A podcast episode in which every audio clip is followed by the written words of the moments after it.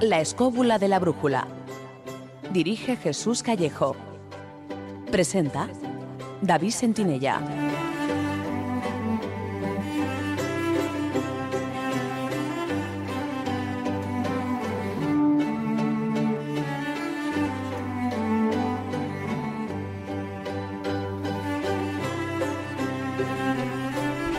Muy buenas noches. ¿Qué tal estáis amigos? Desde los estudios de Radio 4G FM en Madrid, sed bienvenidos a una nueva edición de La Escóbula de la Brújula.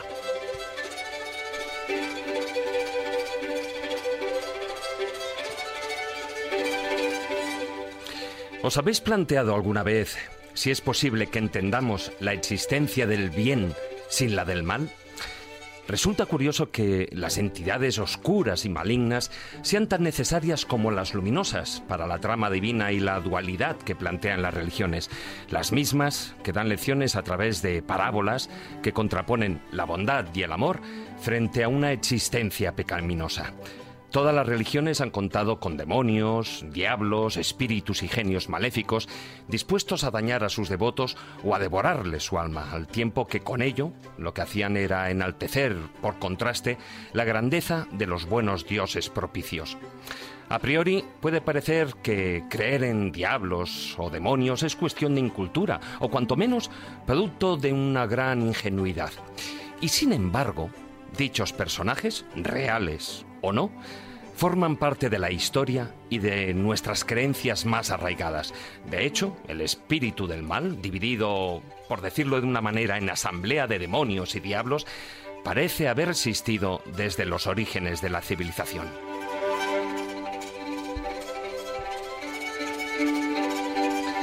Por eso, a lo largo del programa de esta noche y especialmente en nuestra tertulia, el filandón, nos hemos propuesto profundizar entre las leyendas y los mitos de culturas y religiones en busca de una posible respuesta a la realidad de estas entidades maléficas.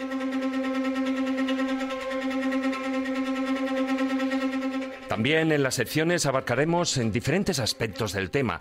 Como es habitual, empezaremos con el zurrón del caminante, con el que nos hemos desplazado hasta Venecia para atravesar su conocido Puente del Diablo. También Manuel Berrocal tratará el tema de las posesiones diabólicas en su sección Viajeros de la Mente, analizando sus componentes psicológicos. En los aquelarres medievales, las brujas aseguraban entrar en contacto con el mismísimo diablo, y para ello decían valerse de brebajes y ungüentos a base de ciertas plantas. Pues bien, en Ciencia con Conciencia, Carmen Fernández analizará los principios activos, alcaloides y los efectos alucinógenos de dichas plantas usadas en la brujería. Además, visitaremos el taller del pintor para que nuestro compañero Marcos Carrasco, como dibujante vinculado al mundo del cine y de la animación, nos dé a conocer su diablo favorito, una creación fascinante que desde 1940 ha marcado a todas las generaciones. Y concluiremos este diabólico y demoníaco programa con las enseñanzas y moralejas de los cuentos de Callejo.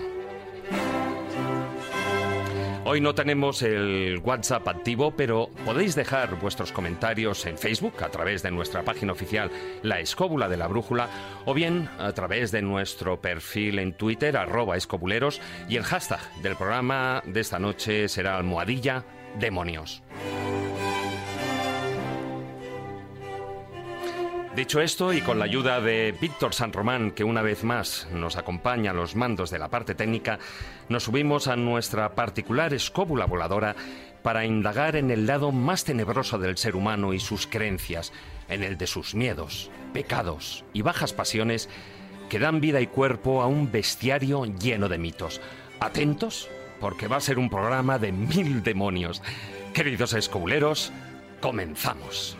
Historia, leyendas, misterio, lugares mágicos. La escóbula de la brújula.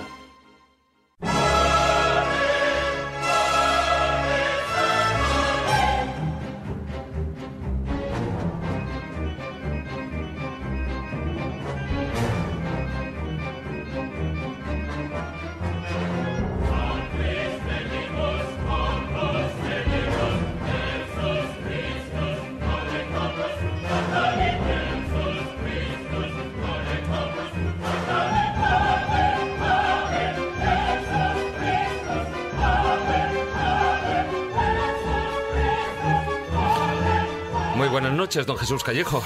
¿Qué tal? Muy buenas noches. Uy, te veo muy serio. Yo creo que ya estás entrando en ese trance, en ese... Es que vaya programita, ¿eh? Vaya tema que elegimos. Bueno, hombre, bueno, a nosotros no nos gustan las cosas fáciles. ¿Para qué lo vamos a negar? Nos gusta desafiar las supersticiones.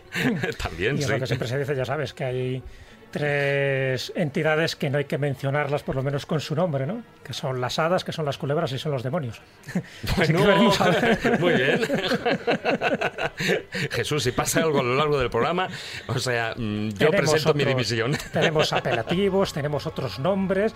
Mientras no se diga a derechas, como sí decía antiguamente, ¿no? Dice, nunca hay que nombrar a derechas al diablo. Porque nombrar a alguna entidad maléfica es invocarla. Invocarla es traerla a tu presencia.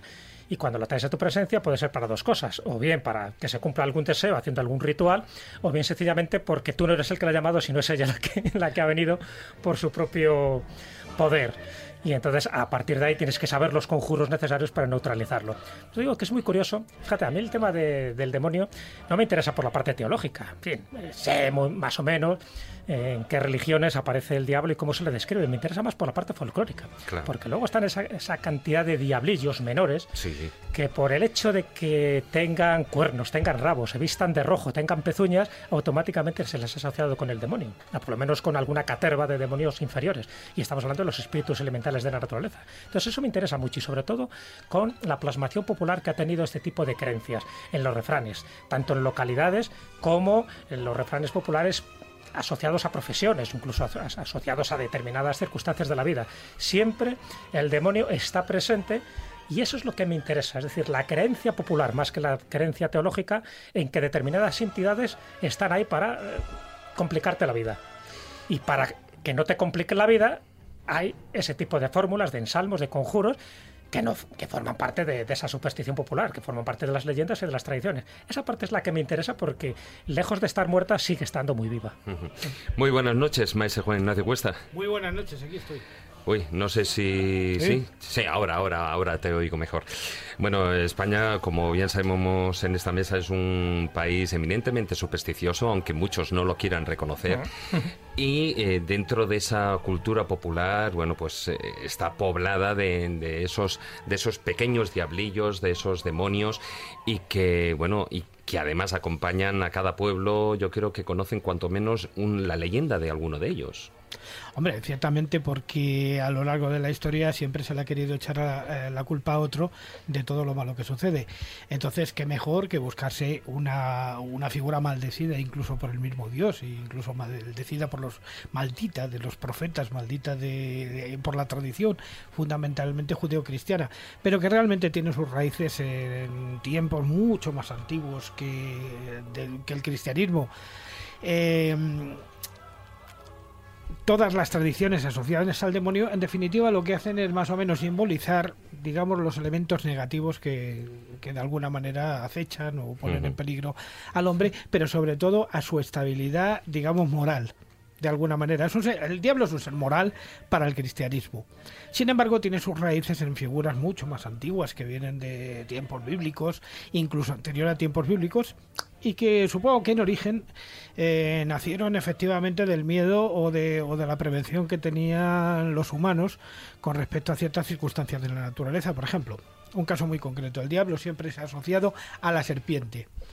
Claro, es evidente. Porque es que cuando aún no sabíamos hablar, cuando aún no éramos, digamos, hombres en el sentido, digamos, eh, real del término, la serpiente era un verdadero problema para los homínidos. O sea, No, por el relato bíblico, o sea, en el momento de la creación, No, que a la serpiente pero la- incluso yo me la retro- asocian al diablo, eh, la hemos liado. Claro, pero yo me, me- me- vamos, me retrotraigo mucho antes, incluso cuando realmente no existía una cultura o el hombre no había desarrollado de alguna manera ni una literatura ni una tradición, la serpiente tenía que ser un verdadero problema.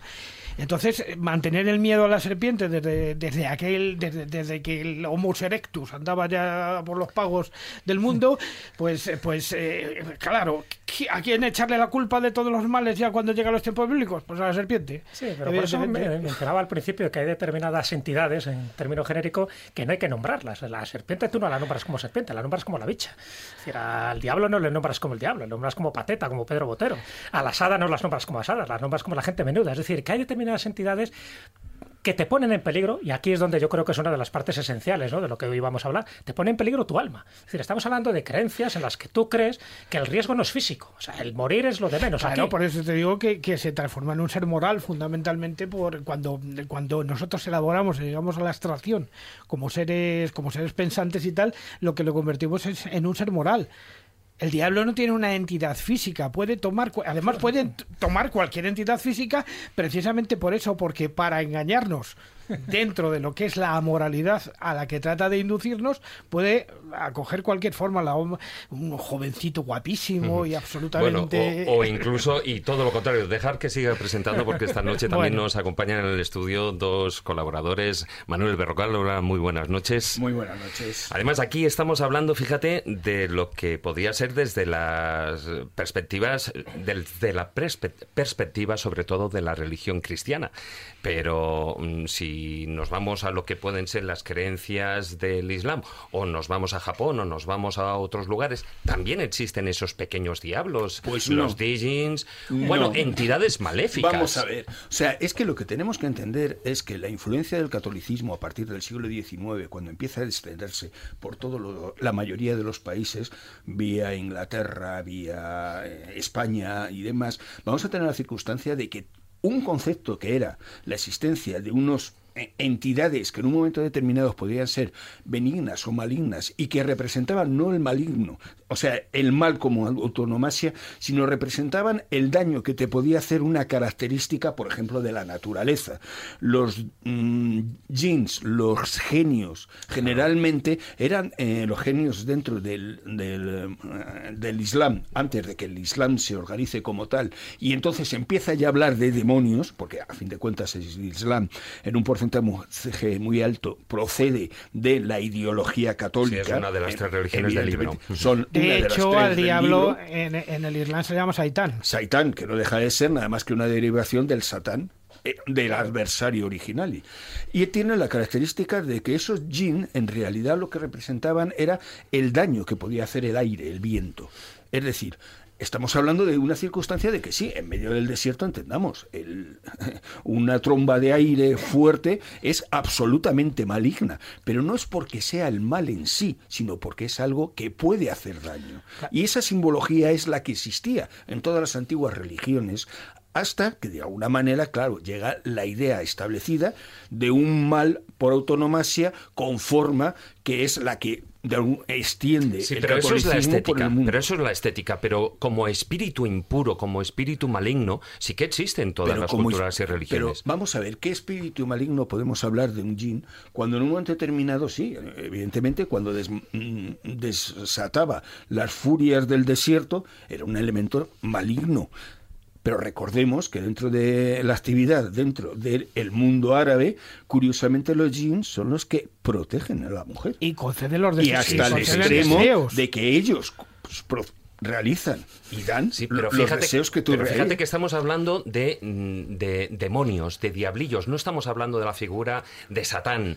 Eh, claro, es que eso es, lo que, estamos hablando de otras cosas diferentes. Que hay una simbología de esa, de el bien y el mal, ese establecido eh, de religión católica y sus eh, continuaciones, evidentemente, y luego la situación popular.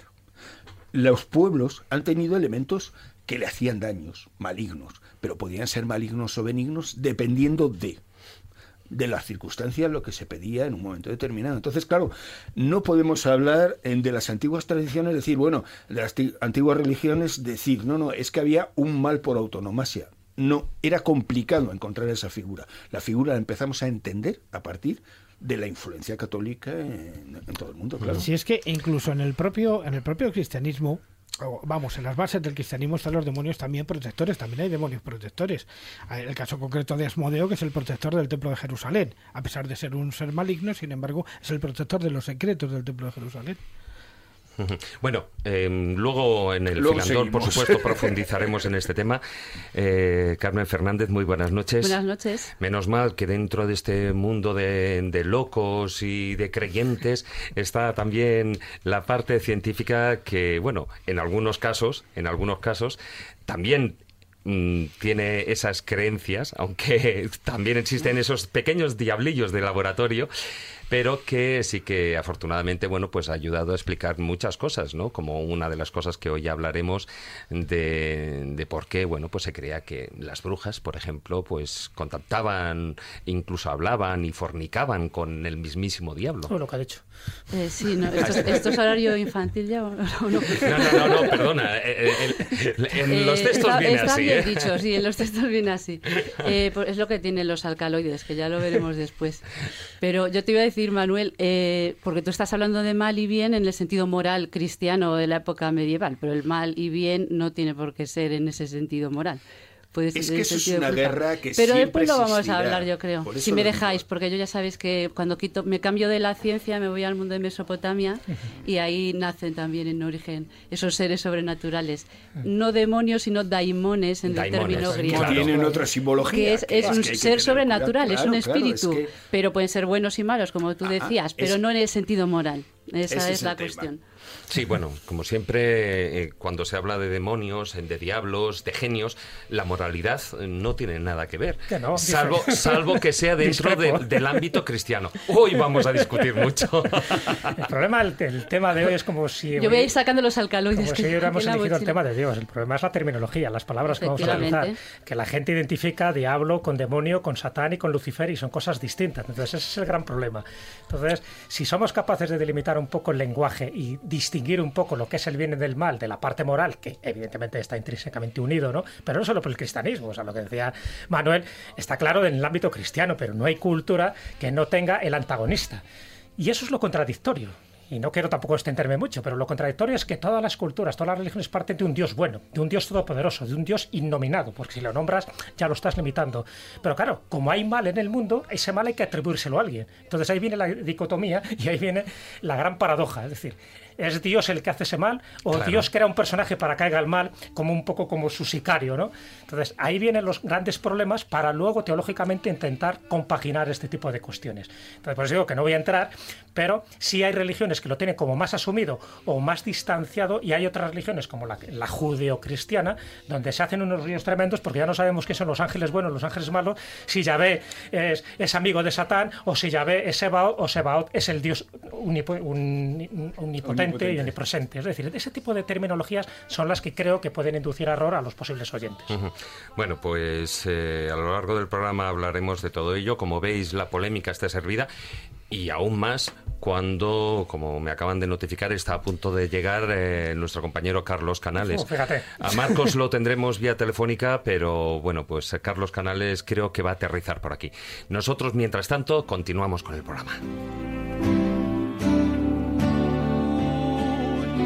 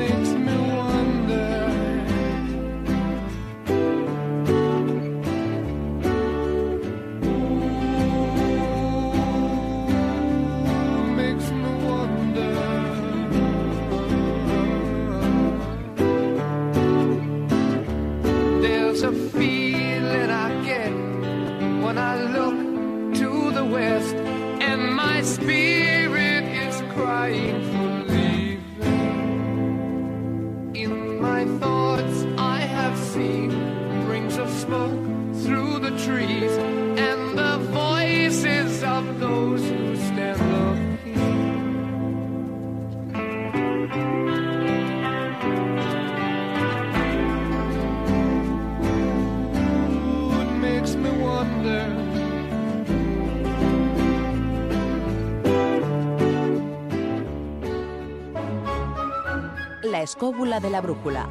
Dirige Jesús Callejo. Presenta David Sentinella.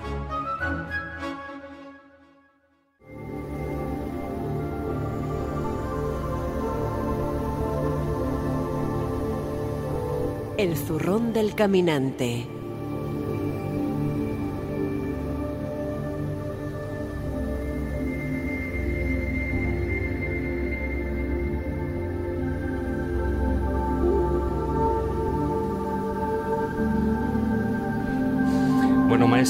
Para irnos con el zorrón, hoy nos vamos de lo que es la, península ibérica y aunque nos vamos a, otra península, porque allí Eh, además, si no me equivoco, has estado este verano por allí en Venecia.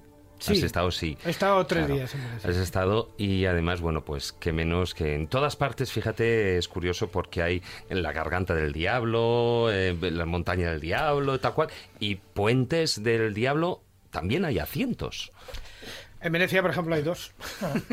Lo que pasa es que no tienen unas leyendas muy claras asociadas. Realmente, eh, um, yo me, me sorprendí porque no sabía que existía en Venecia un puente del diablo, pero es un puentecito muy pequeñito que está al final de una calle que se llama la calle del diablo, del diablo.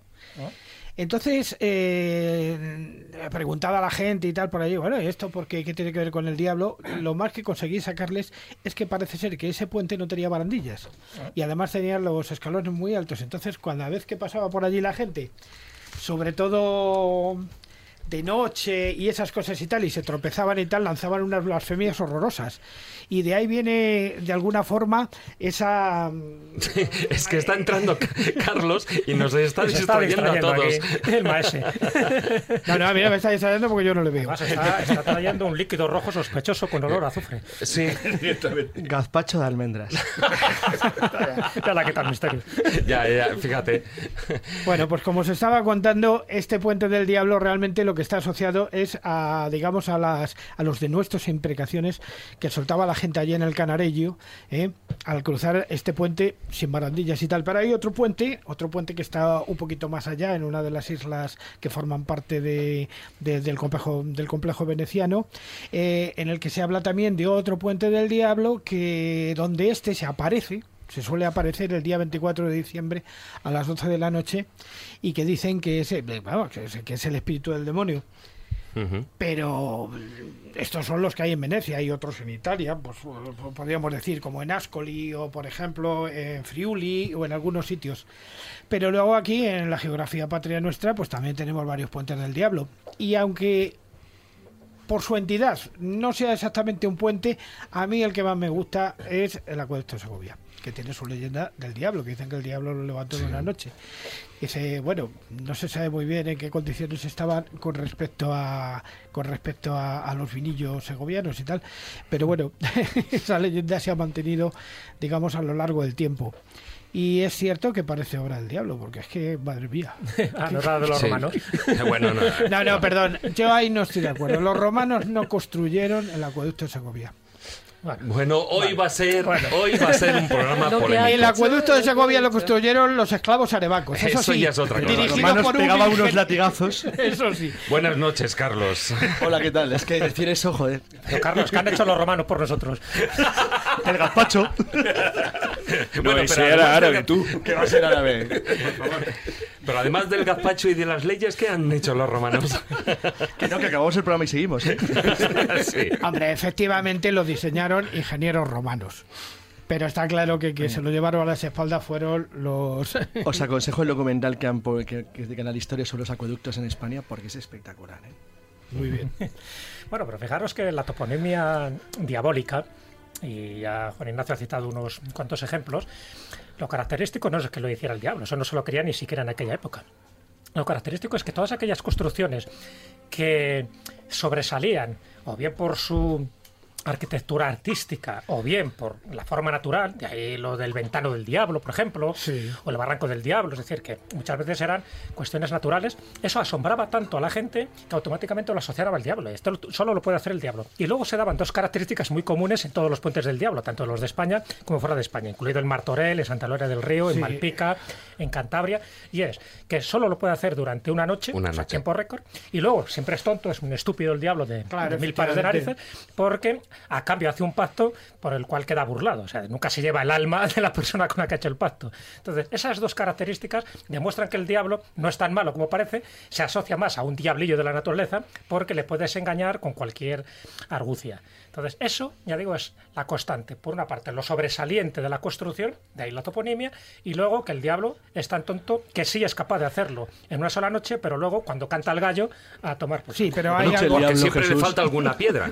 Siempre que- le falta alguna algún piedra. tornillo. No, pero hay, hay puentes que se atribuyen al diablo que realmente a lo que corresponden es a, eh, ese, digamos, a una apreciación por parte de los obreros, porque el puente no le salía. Por ejemplo, el caso del puente de San Miguel de Pedroso, eh, cerca de Belorado, en La Rioja. Eh, no, La Rioja, quiero decir, eh, la parte de Burgos que linda con La Burgos, Rioja, sí, sí.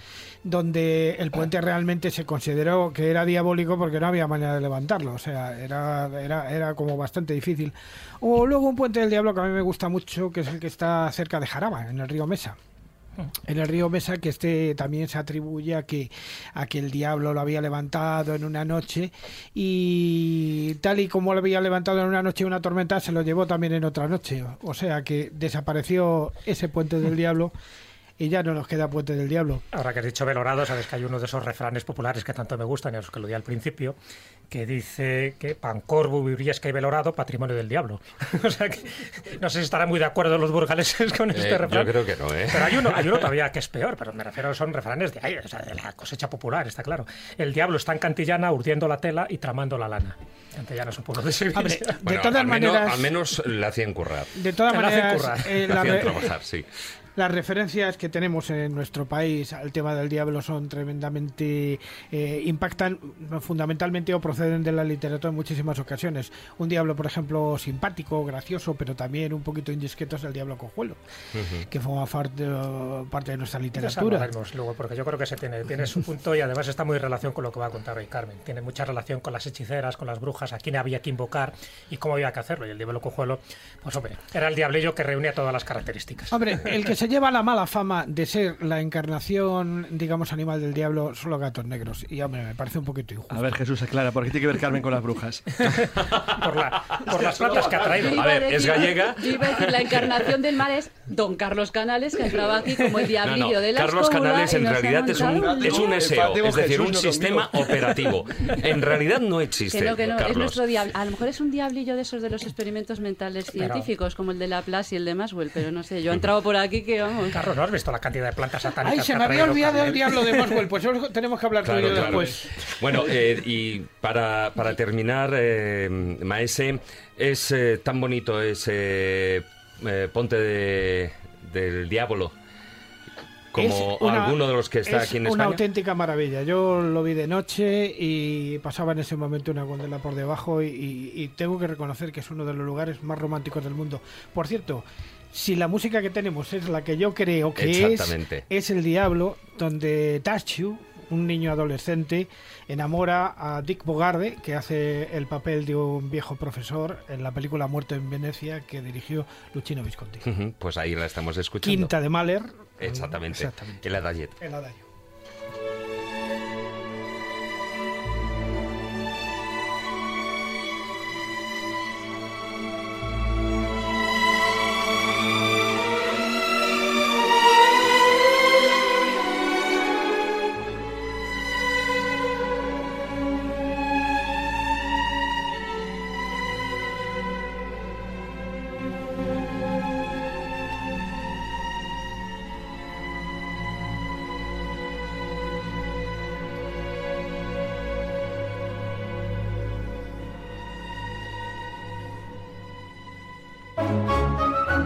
La escóbula de la brújula.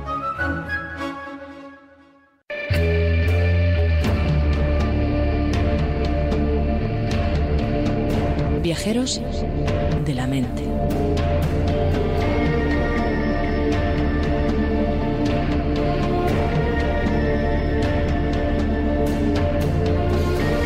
Y como no, en esta sección viene como anillo al dedo para hablar precisamente de uno de los temas bueno, más polémicos que hay acerca de la relación entre el ser humano y, lo- el demonio o los demonios, ¿no?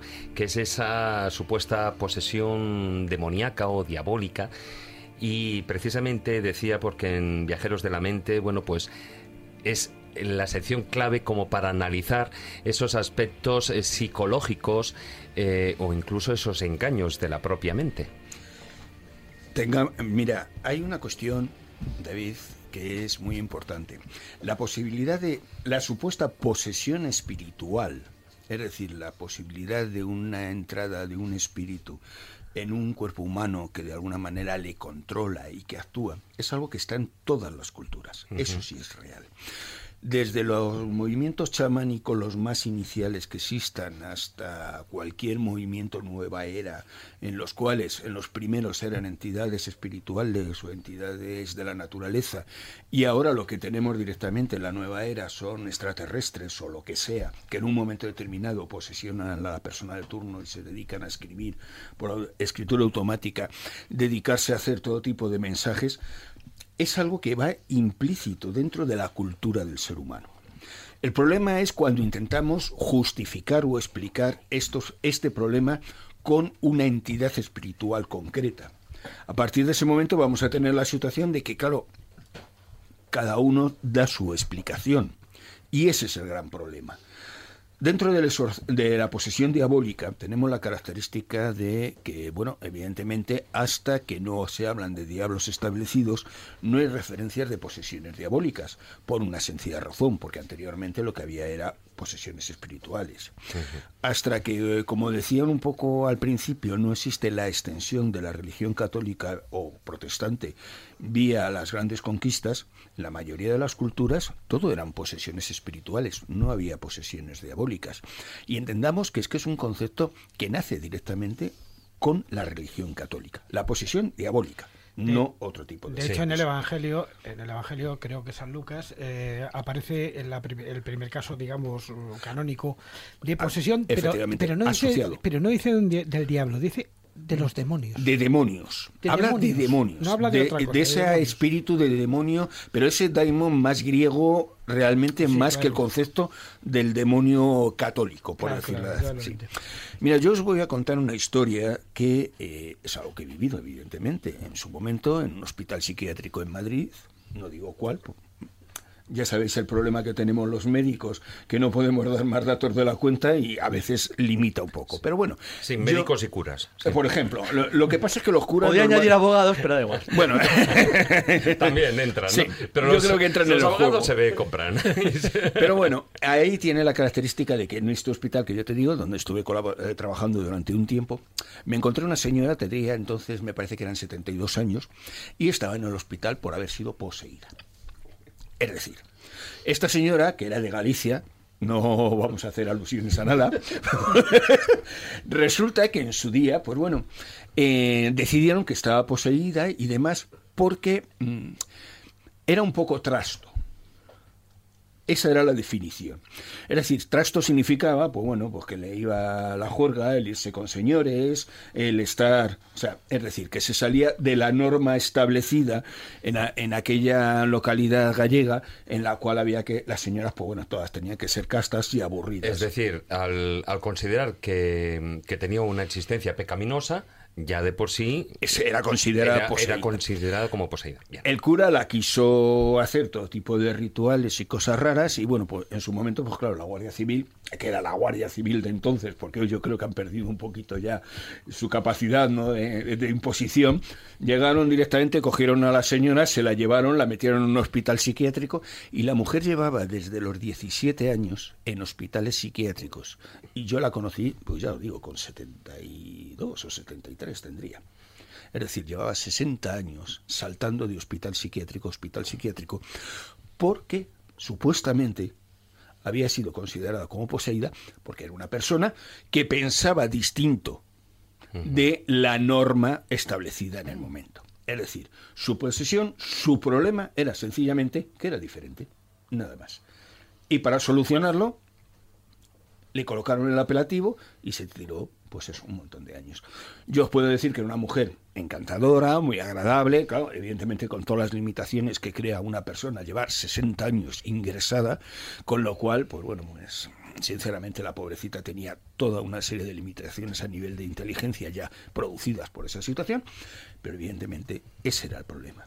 Es decir, yo traigo a colación esta historia por una razón, porque cuando hablamos de posesión, hay que tener en cuenta qué valoramos, porque muchas veces lo que estamos haciendo es colocar un apelativo, única y exclusivamente, para controlar a aquellas personas que son diferentes. Se han utilizado en toda la historia. No vamos a hablar de los movimientos más o menos políticos estos de tipo dictatorial que utilizaban la psiquiatría para justificar todo tipo de atrocidades no había diferencia. Cuando se metía, pues por ejemplo en España se metieron a los rojos en centros eh, psiquiátricos porque eran anormales a nivel psicológico, como se les consideraba, pues claro, evidentemente estamos hablando de un problema muy concreto, y es el hecho de que utilizamos un concepto, me da igual que sea político, religioso, del que sea, para controlar directamente a aquellas personas diferentes.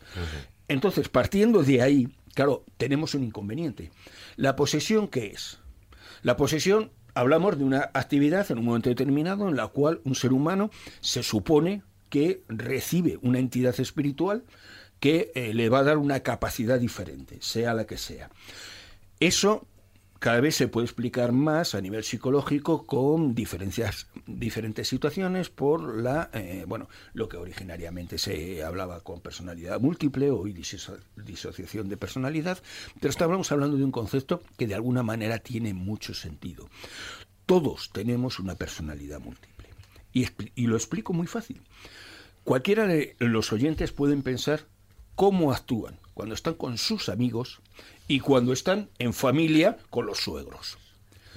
Sinceramente, son dos personalidades completamente diferentes. Pero ¿por qué todo el mundo niega esa realidad evidente? Pues porque evidentemente no podemos aceptar el hecho de decir que que somos seres capaces de adaptarnos hasta un nivel tan impresionante como para ser capaces de en Navidad estar con toda la familia y que la sangre no, llegue al río y sin embargo estamos pensando y deseando salir corriendo para estar con nuestros amigos y pasárnoslo bien. Es que es muy curioso porque es una convención social completamente errónea y sin embargo muy mal aceptada por la gente. Es decir, lo normal en el mundo es no decir nunca la verdad si tú eres un sincero permanente, estás como una cabra. Estás muy mal. Porque harías un daño terrible a la gente que te rodea. Es como esa gente que dice realmente, yo es que admiro a la gente coherente. Pues no sé, coherencia total era Mussolini o Hitler o Stalin. ahí el problema. Y así le fue. De opinión. Así le fue, y así le fue la, la flexibilidad no es mala. Pero es que nadie, lo que acabas de decir es importantísimo todo el mundo cambia de opinión en función de con quién está. Pero es que si no lo hicieras que estaría muy mal de la cabeza. Claro, es que sí, claro. Porque es un proceso adaptativo. Espera, que te voy a decir lo que pienso de ti. Pues no, hay veces no hay que no, pues a, veces te tienes que callar y callar. Y no es malo. No, no, no. O sea, si evidentemente nosotros sobrevivimos en sociedad por eso. Es simplemente que es una parte de la convención social. Efectivamente. Pero que tiene que ver la personalidad múltiple con las posesiones, porque sabes cómo. Evidentemente, claro, hay una cosa. romano, cuando tres requisitos para saber si hay una posesión. Vamos a ver, no la en un momento determinado tenemos una característica. Tú puedes, por repetición de una personalidad, en un momento determinado adquirir como un componente independiente de tu propia vida normal y considerarlo como algo externo.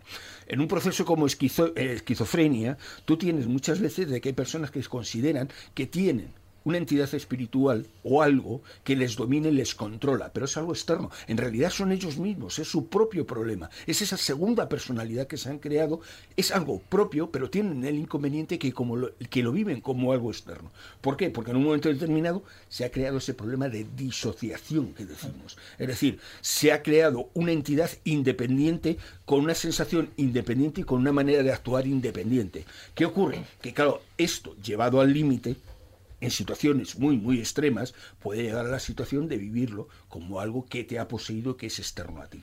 Pero también como una esquizofrenia, ¿no? Como una esquizofrenia. Claro. Pero la posesión, siendo un poco rigurosos con lo que dice el ritual romano, que es el mm. manual para intentar exorcizar. Partiendo de la base, y eso lo dicen los grandes exorcistas, Corrado Balducci decía que de mil supuestas posesiones puede haber una auténtica. Es decir, que él parte de la base de que hay alguna. Incluso hasta el propio padre Feijó, que era bastante escéptico, en sus cartas eruditas ya lo hablaba, ¿no? Cuando hablaba de los energúmenos, que realmente es la palabra técnica para utilizar en estos casos de posesión demoníaca, decía que de los 500 posiblemente solo 20 fueran correctos, o sea que incluso él decía 20. Pero de esos tres requisitos, y tú además como psiquiatra y que has estudiado además el tema, cuando se dan, por ejemplo, a título de memoria, de que es conocer lenguas que tú desconoces, como la xenoglosia, el conocer cosas distantes, es decir, que no tienes un conocimiento real de esa materia porque están ocurriendo a kilómetros o miles de, de kilómetros de distancia, y la otra tener una fuerza sobrehumana. Cuando se dan esos tres requisitos, ¿Se puede explicar como una esquizofrenia, como una personalidad múltiple? ¿O en algún caso crees que hay una entidad que entra en Mira, el cuerpo? Vamos a ver, lo de la entidad es que el problema que tenemos por base es que es difícil de demostrar. Por lo tanto, es una cosa que, eh, bueno, primero sería necesario determinar que lo, si hay otra explicación y cuando llegara el límite de decir, bueno, esto no hay manera que de explicarlo. El 1% de los casos. Ya te he dicho que el 99% se pueden explicar por cuestiones mentales, por cuestiones políticas o por epilepsia, porque mucha gente antes, no lo olvidemos, cuando tenía. Es que piénsate que la depresión, la melancolía era considerada como posesión. O sea, que es que estamos hablando de un problema que en su momento eh, todo era posesión. Entonces, claro, el problema que había es que muchos datos que nos han llegado hoy en día a nosotros, cuando tú los analizas y los analizas con un poquito de rigor, te encuentras que detrás no había gran cosa.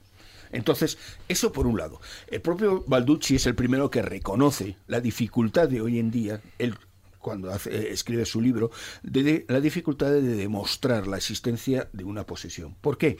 Porque esos valores que en un momento determinado se consideraban hoy son fácilmente explicables. Si hablamos en un, eh, de una fuerza sobrehumana, bueno, yo propongo a cualquier persona que se acerque a un hospital psiquiátrico, a una persona con una crisis de ansiedad, pero de esas límite, y pues yo te digo, yo he visto eh, abuelillas de 70 años eh, llevándose por delante cinco y seis armarios roperos. Puedo decir que yo también. Por supuesto que sí, yo también. Luego eso como valor de demostración. Pero por ejemplo la sinoglosia. Pero vamos a ver, o sea, cuando hoy en día eh, cada vez tenemos más claro lo primero, que existe una, una serie de fenómenos que no entendemos. Vamos a ver, yo creo en la percepción extrasensorial, yo considero que hay datos que te lo permiten el entender, yo creo que la utilización de eh, de conocimientos que en un momento determinado tú no puedes controlar en un momento determinado y, en que a lo mejor no hay una base para explicarlo, pues sin duda alguna eso está ahí, que nos está siendo muy difícil de entender cómo eso funciona, pero poquito a poco vamos entendiendo algo. Cuando conseguimos comprender eso, dime, ¿la xenoglosia qué es? ¿La utilización de un idioma que no conoces? Bueno, lo primero hay que entender hay que analizar los casos, porque claro, es muy fácil eso decir. Sí, ver cuántos son de verdad, eso o sea, los casos reales, pues bueno, a lo mejor muchos de ellos se han asociado a existencia de que la persona hablaba alemán, no sabía alemán, pero resulta que había tenido una criada alemana cuando era pequeñito. O sea que una referencia había podido tener. Claro, lo que no podemos admitir es cuando te llega alguien y te dice, no, no, es que hablaba en el antiguo sumerio. Mm, Carmen puede decir eh, lo que se sabe cómo sonaba el sumerio. No se sabe, no, yo te iba a decir, no tú hablas arameo para que si yo balbuceo una palabra, pues decir que hablar arameo. No, no, no se sabe por las vocales, ¿no? Eh, bueno, no se sabe cómo sonaba fonéticamente. es a lo que me refiero, no se sabe cómo sonaba. O sea, mira, hay un en el hay un caso que, o sea, una historia que a mí me encanta y es en, en, el asesinato de la Rue de Puey. Hay un dato que es cuando reconocen, están haciendo el estudio la policía después del asesinato y van preguntando a todos los eh, supuestos personas que han estado en la puerta oyendo el desastre que ocurría dentro. Y los polacos decía que hablaban en francés, los franceses que hablaban en polaco, los rumanos en checoslovaco, los no sé qué, y nadie sabía en ningún momento ese supuesto idioma que decía que estaba en el que estaba hablando. Es decir, era suponía. Claro, cuando en un momento determinado eh, tú te encuentras que en la mayoría de los casos dicen, no, es que hablaba griego o hablaba latín. Bueno, hoy se puede considerar que un sacerdote sabe latín, pero lo del latín en el sacerdote es de hace cuatro días porque realmente antes el, sacerdote no pasaba en otras épocas, Edad Media y hasta la casi casi finales de no, hasta la contemporánea, no se organizan los seminarios como hoy en día los vivimos. Por lo tanto, no sabían latín. A ellos les sonaba algo. Pero claro, la xenoglosia entiéndeme, es una cosa muy habitual en muchos grupos, de, sobre todo de tipo evangelista, pero no es xenoglosia se inventan idiomas, hacen ruidos raros que parecen algo y todo el día. No, es que habla lenguas antiguas. Bueno, vale, muy bien. Hombre, lo que sí, es genial. Lo que sí es cierto es que, bueno, desde la época de Corrado Balducci, luego, bueno, pues también ha estado Gabriel Lamorth. Y aquí en España eh, tenemos, eh, bueno, pues uno de, además que ha sido bastante mediático y que lo hemos tenido en el programa al padre José Antonio Fortea, eh, que él es de, bueno, pues sacerdote que está por, por, la zona en Alcalá de Henares. Y lo que sí que cuanto menos es curioso es que él a principios de año hizo unas declaraciones diciendo que lo que era el, el acto y lo que era el proceso de los exorcismos que estaba a punto de desaparecer totalmente. Y fíjate que hace dos o tres años atrás mientras estaban dando eh, Sí, con el anterior papa cursos especiales en etcétera, etcétera, y de repente, eh, bueno, pues es que ya no, no es que no haya casos, sino lo que es, fíjate, lo que sí que hay son muchas denuncias. Claro, pero es que eso es un problema. Volvemos, volvemos a la situación de aquel caso que os contaba al principio. ¿Me entiendes? Las denuncias son por aquellas cosas de personas que en un momento determinado hacen actividades que no están bien vistas a nivel social. Y en la creencia religiosa se le echa la culpa al diablo. A ver, si el diablo no, no se hubiera ya inventado, había que inventarle. Es el, es el, el personaje perfecto. Y que la en un momento determinado del diablo es pensar que no existe. Claro, o sea, es que esa es la historia. O sea, diga lo que digas, en un momento determinado el diablo es perfecto para utilizarlo para lo que quieras. Entonces, sin duda alguna, lo que tenemos que tener en cuenta es que lo que hoy en día, lo que antiguamente y cada vez más eh, se consideraba como exorcismo por una posesión diabólica, es algo que es relativamente explicable que es una situación especial. ¿Por qué? Porque realmente la posesión diabólica, como en la posesión espiritual y como todas estas historias, lo que tenemos es un estado diferente de conciencia en el cual de alguna manera se facilitan ciertas actividades especiales que están en el cerebro, pero que normalmente no utilizamos por una razón clara, porque eh, no somos no llegamos de manera fácil a esa situación o a ese estado especial. Situación que se abre con las danzas chamánicas o con eh, las danzas de macumba o con todo eso se facilita. Nosotros tenemos dos sistemas, un sistema estático, toda la línea eh, meditación trascendental, yoga y demás y tal, donde lo que intentas hacer es la interiorización propia de tu personalidad aislándola del resto y tienes la del movimiento, todo lo que es danza, de que de alguna manera lo que haces es, la- es- el- el- eh, de alguna manera el, eh, el extenderte hacia el exterior. Una de las cosas, por ejemplo, más graciosas que tenemos es que, claro, eh, los ESU, representante típico de eh, todos los movimientos afroamerindios, tienen la característica de, claro, eh, se le vende como un diablo. Pero ¿cuándo el ESU pasa a ser un diablo? Cuando la- existe la influencia de los esclavos en Estados Unidos. Anteriormente nunca tuvo esa imagen. Pero entendamos, el ESU no es un diablo, es el mediador entre los hombres y los dioses. Es decir, es directamente los antiguos daimon griegos, pero desde otro punto. ¿Por qué? Bueno, Porque todos los contactos espirituales necesitas un mediador. Bueno, pero sin hablar de los esos, por ejemplo, dentro de tu posición no bastante racionalista, si hablamos de los orisás, por ejemplo, o si hablamos de los loas, dentro de las dos religiones, un poco de la santería cubana y, de, y del vudú de Haití, que, que la base están las posesiones, automáticamente no habría posesiones, porque como no existen los orisás, como no existen los loas, serían todos procesos mentales, según tú. Evidentemente lo tendríamos que ver qué es lo que hay. Vamos a ver, el problema, pero, pero el es problema es que le el problema es una entidad, una entidad Es que si aceptas la existencia de la entidad, pues lo- dentro de tu creencia religiosa, pues evidentemente tiene sentido porque la utilizas para explicarla. Si te sales de ella, tendrás que ver cómo la explicas. Mira, David a- acaba de citar hace un rato, y es verdad, yo no lo he visto, pero creo que vosotros dos sí. Me parece que por lo menos dos de ahí los que estamos aquí sí. Eh, por lo menos Jesús y David creo que sí. Los giróvagos danzantes los, los- demuestra que el cerebro humano está preparado para en determinados momentos la alteración de conciencia es mucho más fácil lo que creemos. Que Sí. se puede basar a lo mejor en elementos de sonido o de control simplemente de movimiento físico. Entonces, eso es sorprendente porque demuestra que en realidad, claro, no es que nuestros antepasados sean más listos, más tontos o diferentes, sino que sabían o conocían que determinadas formas y actitudes nos cambiaban la forma de percibir la realidad, nuestra realidad. Nuestra Con la pastilla realidad, azul sí. y roja de, de Neo. De querido Matrix, ¿no? Es Bueno, eh, lo que sí que está claro es que, evidentemente, a los ojos de la, de la psiquiatría y de la medicina, digamos, eh, pues muchas de estas entidades, o sea, no, no van a encontrar una explicación. Otra cosa, pues ahí ya estaríamos hablando a nivel espiritual o no. ¿Querías apuntar algo? Sí, eh, solamente quería dar un dato para, para quien tenga, bueno, que quiera acercarse a este tema desde el cine. Es una película que se llama De repente el último verano, una genial película que es, es teatro realmente, pero bueno, la dirigió Joseph Leo Mankiewicz, eh, la protagonizan Elizabeth Taylor, eh, Montgomery Cliff y, y Katherine Hepburn. Y es una película excelente que habla sobre el caso, pues eso, de alguien que se supone que está poseído, pero realmente se le intenta hacer una lobotomía cuando simplemente es una persona, pues que es distinta, de alguna manera. Una película interesantísima, muy buena. ¿eh?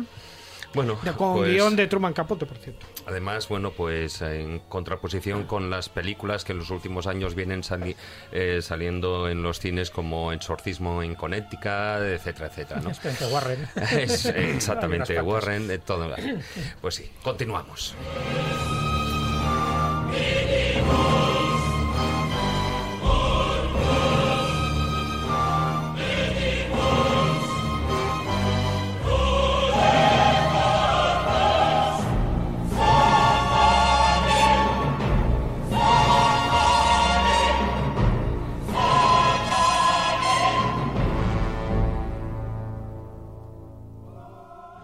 Si quieres viajar a lugares con historia y sumergirte en los grandes misterios de nuestro mundo, La Escóbula de la Brújula, en Radio 4G. Ciencia con conciencia.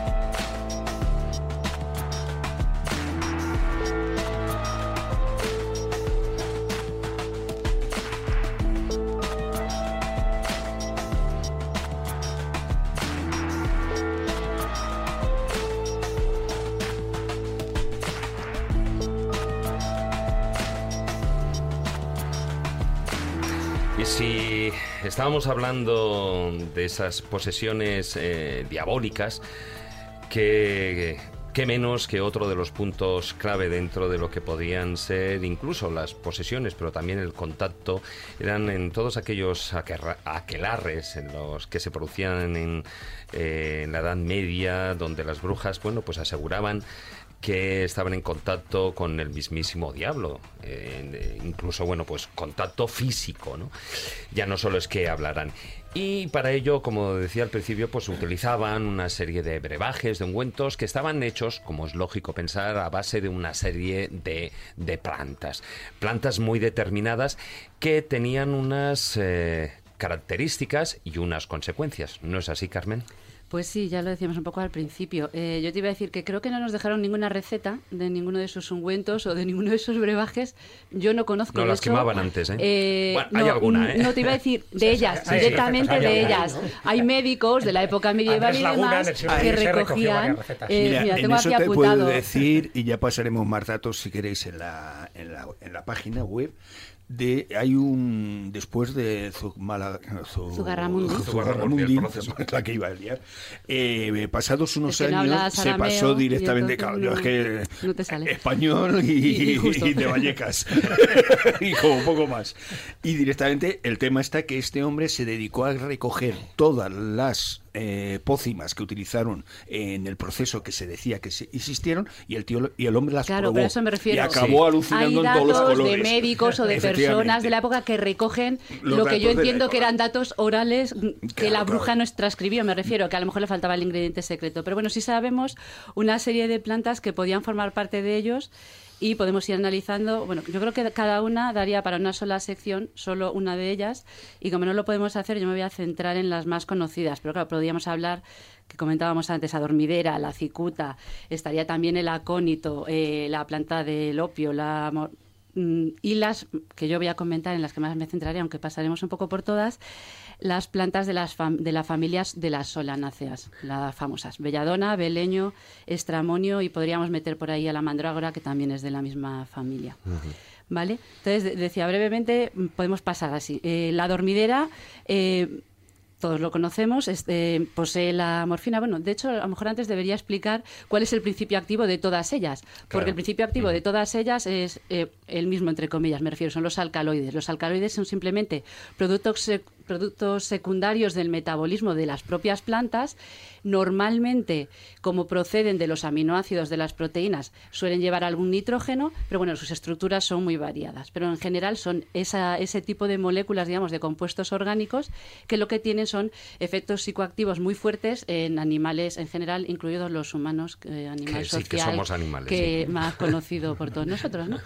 Eh, pues eso, o sea, siempre va a ser un alcaloide el que va a estar jugando un papel aquí. En la dormidera, como decía, sería la morfina, que es un opiáceo. Entonces, pasas por estados de varios. excitación. Sí, bueno, hay La varios, pero bueno, uno de los más depende de característicos. la destilación. Efectivamente, de, bueno, los procesos siempre son muy importantes porque de hecho por el proceso o lo puedes hacer más tóxico o puedes quitarle toxicidad según sea la planta. Pero bueno, en este caso eh, te produciría excitación, euforia, pero también te daría una sensación de ligereza que sería la que podría a lo mejor servirles a ellas para pensar que volaban ¿no? en, en las escobas en las que supuestamente untaban esos ungüentos o, o pomadas o como le queramos llamar. ¿Y cómo se lo aplicaban?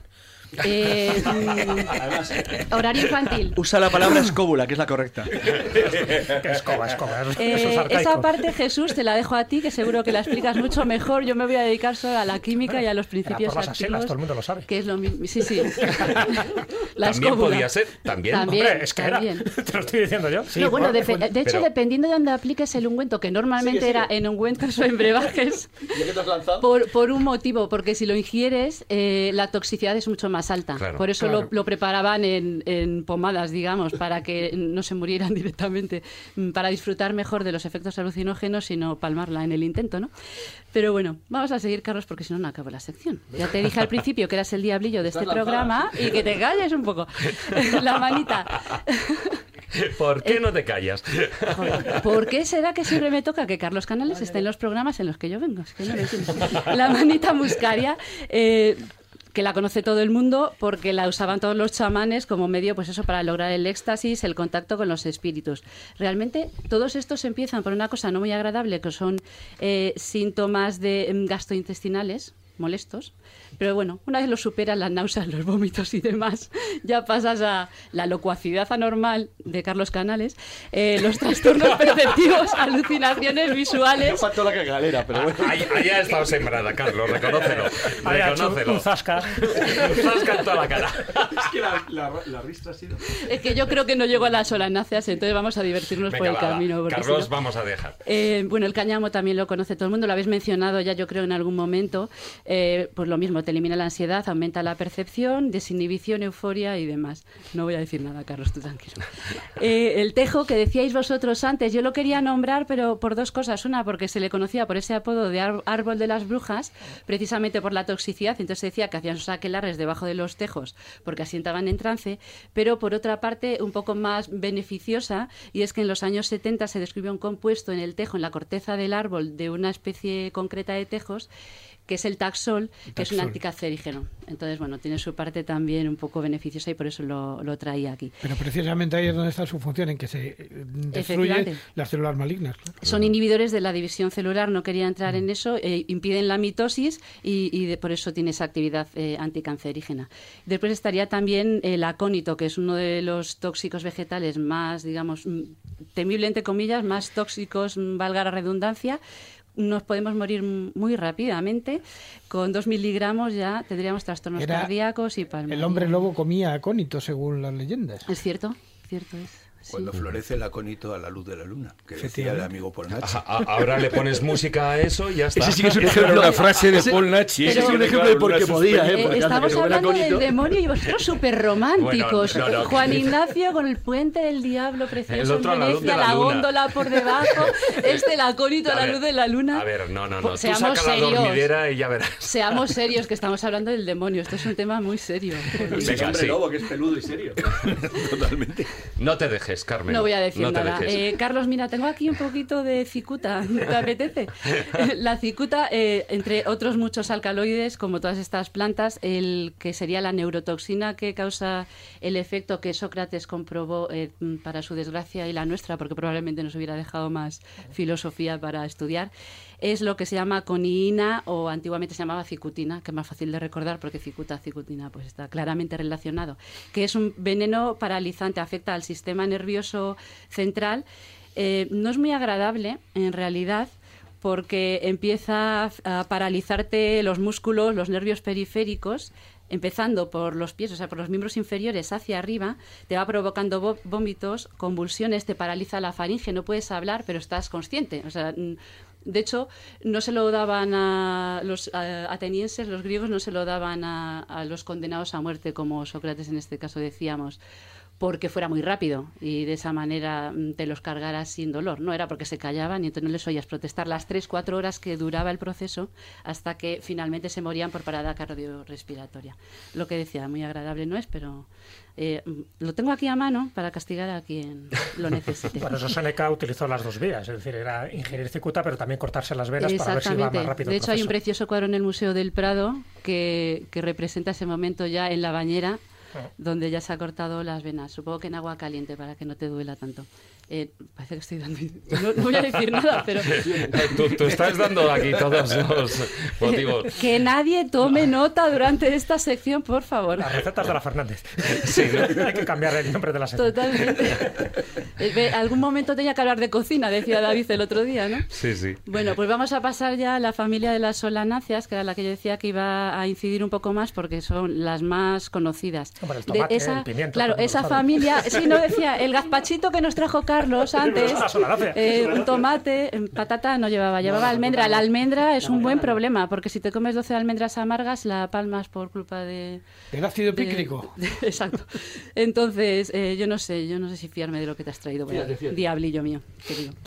Bueno, en fin, eh, esas son como, digamos, muy benignas, ¿no? Patatas, tomates. Pero en esta amplia familia de plantas tenemos otras que son mucho más peligrosas y que son las que nos interesan ahora.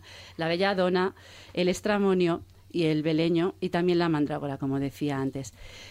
Mm, los alcaloides que tienen toda la familia de estas plantas, los más importantes son la iosciamina, son la atropina, y la escopolamina. Dependiendo de la planta de la que eh, estemos hablando, pues van a ser los niveles más altos. Eh, bueno, sí, la escopolamina. O burundanga, que es el otro nombre. Más conocido, yo creo que actualmente por... Actualmente, por, desgracia, más conocido. Es más conocido. Porque, eh, bueno, en las discotecas hay que ir con mucho cuidado. Además, era solo de la verdad de los nazis, lo recordáis, ¿no? Sí. Pues eh, todos estos componentes, estos alcaloides que digo, tienen también su uso médico y su parte beneficiosa. Y de hecho, pues a lo largo de la historia siempre se han usado todas estas plantas en la dosis correcta, como diría Paracelso, no te pases de la dosis porque hasta el agua es tóxica. Pero... Piénsate si que el diablo, fíjate si es malo, que directamente nuestro cerebro nos ha puesto receptores para estas cosas. Efectivamente, que son de, los que, de los que vamos a hablar después, que son de los que vamos a hablar. Pues como decía, dependiendo un poco de los niveles y de la cantidad que te tomes, va a ser más tóxico o lo puedes usar con aplicaciones médicas. Y de hecho, todas estas, estas que he dicho, la tropina, la escopolamina y análogos de ellas, se usaban y se usan actualmente para, por ejemplo, prevenir efectos secundarios o de aplicación local. Eh, por ejemplo, gotas en los ojos para dilatar las pupilas, ¿vale? Eh, aerosoles para enfermedades respiratorias. Se pueden usar también, por ejemplo, para mm, evitar la secreción de jugos gástricos cuando tienes una úlcera, pues se pueden usar también en forma de pastillas o tabletas para bloquear esa secreción de los ácidos gástricos. Es decir, tienen esos efectos beneficiosos. Por ejemplo, en Parkinson también se pueden aplicar para controlar un poco la enfermedad. Mm, ahora ya hay tratamientos, obviamente, sintéticos muchísimo mejores que, usar directamente el extracto. Tenemos que ser justos el láudano, que es fundamentalmente una tintura de, de adormidera eh, que la inventó Paracelso, por cierto, en alcohol, ha sido la que ha curado los dolores de la humanidad hasta prácticamente, bueno, ahora incluso también se, se, expende como fórmula magistral en algunas farmacias. Pues todos estos componentes lo que hacen es afectarte al sistema nervioso parasimpático y después por asociación, ahora diré al central. El sistema nervioso parasimpático es parte del sistema autónomo, es decir, el que nosotros no controlamos, el que va por libre, va él solo. ¿Vale? En condiciones normales, los receptores que decía Manuel, los receptores que forman parte de ese sistema nervioso parasimpático, tienen un precioso nombre que es eh, muscarínicos, ¿vale? Eh, hay un neurotransmisor que se une a ellos y, desencadena el sistema automático, como digo, para que todo funcione bien, ¿no? Para que el corazón lata lento, que la musculatura lisa funcione, que los músculos de, involuntariamente de corazón, de estómago, etcétera, etcétera, funcionen. El neurotransmisor que se une es la acetilcolina. Bueno, ¿qué pasa? El problema es que atropina, la escopolamina, tienen una estructura muy parecida a la acetilcolina, con lo cual son capaces de interaccionar con esa proteína, con ese receptor, pero tienen el efecto contrario. En lugar de dejarle ejercer la transmisión nerviosa, lo bloquea. Entonces tienes justo el efecto opuesto. Eh, tienes el ritmo cardíaco más elevado. Los bronquios, por ejemplo, dilatados en los pulmones. Eh, no tienes secreciones en las mucosas, con lo cual tienes sequedad tienes la piel enrojecida, caliente y seca porque te disminuye la sudoración. O sea, todos estos efectos, al final lo que te acaban produciendo son alucinaciones, eh, problemas eh, de todo tipo en el sistema nervioso central también, porque en el sistema nervioso central y no solo en los, en los periféricos y en los órganos del cuerpo tenemos ese tipo de receptores, son los que al final acababan provocando todos esos efectos de alucinaciones visuales, auditivas tan vivas que ellas podían tener y que les hacían pensar, primero, que podían volar y segundo, ¿Y tú crees que, que ve- usaron- al demonio. ¿Tú crees que en algún momento llegaron a usar la digital? Yo, me imagino que sí, ¿no? En principio, o sea, yo te digo, yo como no he encontrado ningún recetario escrito directamente por ellas, no lo sé, pero probablemente Sí, porque la tienes a mano. la- todo-. Todas estas plantas las tenían a mano y ellos, los conocían. O sea, nosotros ahora pues vas a la farmacia y pides el ibuprofeno, pero en aquella época tú no tenías. Lo que tenías a mano hoy eran en las día plantas. se están dando bastantes casos porque la digitalis se está utilizando sobre todo para control del ritmo Claro. intestinal. Bueno, y, lo que está cardíaco. Produciendo, no, se utiliza, realmente su función es en el ritmo Exacto. cardíaco, pero el problema es que a nivel de, sobre todo de algunos herbolarios y demás, lo están dando para control del ritmo intestinal. ¿Qué está ocurriendo? Que la gente está entrando directamente con taquicardias a Claro. nivel de urgencias producido por la mala utilización Claro. de, de la planta. Claro, Claro, es que pues son cosas muy dosis, es peligrosas. que no... no- puedes. Claro, pero es que es una planta tan abundante que cualquiera en un momento dado la puede coger, porque claro, estas plantas no vamos a describirlas para que nadie coja No, bueno, ideas, de todas maneras, a ver, toda esa eh, información es- está están- en Internet. Venga, A la David, que el- nadie lo sabía, hombre, ¿para qué lo el dices? problema es la dosis, como siempre. Como siempre. Como siempre, el problema es la dosis. Mira, u- eh, la manzanilla, fíjate de lo que te voy a decir. Si tú coges la costumbre de tomarte 20 manzanillas diarias, en un mes tienes una úlcera del estómago perfecta. Hombre, si Estamos te hablando comes- de la Y manzanilla. si te comes perejil. 7 kilos de manzanas diarios, también joder, Claro, terminas ese mal. es el tema. O sea, Y si te bebes 200 litros de agua... Hombre, yo También. con las manzanas yo prefiero más la sidra, no es por nada, pero... bueno, pues muy bien, dejamos aquí la, la sección. No vamos a dar más Eh, ideas, ¿no? No, no, no, no, porque si no ya vamos a discutir, voy a discutir además yo con Jesús, hoy tenemos el día, y eso de que es- era solo por las axilas... Sí, no hemos empezado todavía. Eh, bueno, espérate. Eso de que era solo por las axilas. Eh, Yo- es- yo lo dejo a vosotros, Escogían otras zonas donde. Escogían otras zonas donde eh, tenían más capilares do- con una absorción más rápida. Y eso especialmente en las brujas, en- con no como la nuestra que va subida en una escóbula, sino cuando pie, la. de pie, quieres decir, de no pie, sentada, ¿no? Sino cuando está sentada a horcajadas. Ahí está en contacto con la vulva, que es una zona donde evidentemente tienen muchas más capilares y es y el flujo sanguíneo es más rápido. ¿O no, señor doctor? totalmente. Con lo Además, cual se, Lo se distribuía sí, por el cuerpo de una manera más rápida. No vamos a entrar en la simbología del palo de la escóbula, en También. plan Me- mejor. fálico, que aumenta directamente la excitación de la zona. Me callo. Ahí es escoba, ¿eh? Es escoba, no Eh. escóbula. Me callo. Yo he querido ser discreto diciendo las asilas. No me, no me piquéis, no me piquéis. bueno, ahora sí que te vamos a picar. A continuación, el filandón.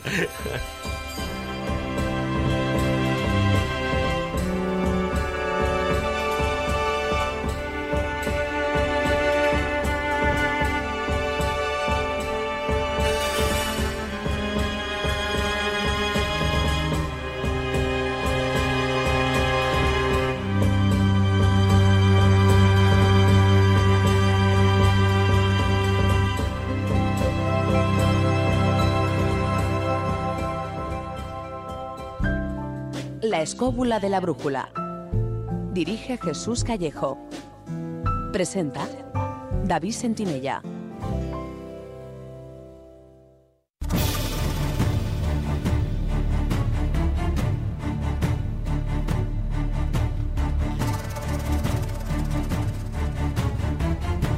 Comienza el filandón.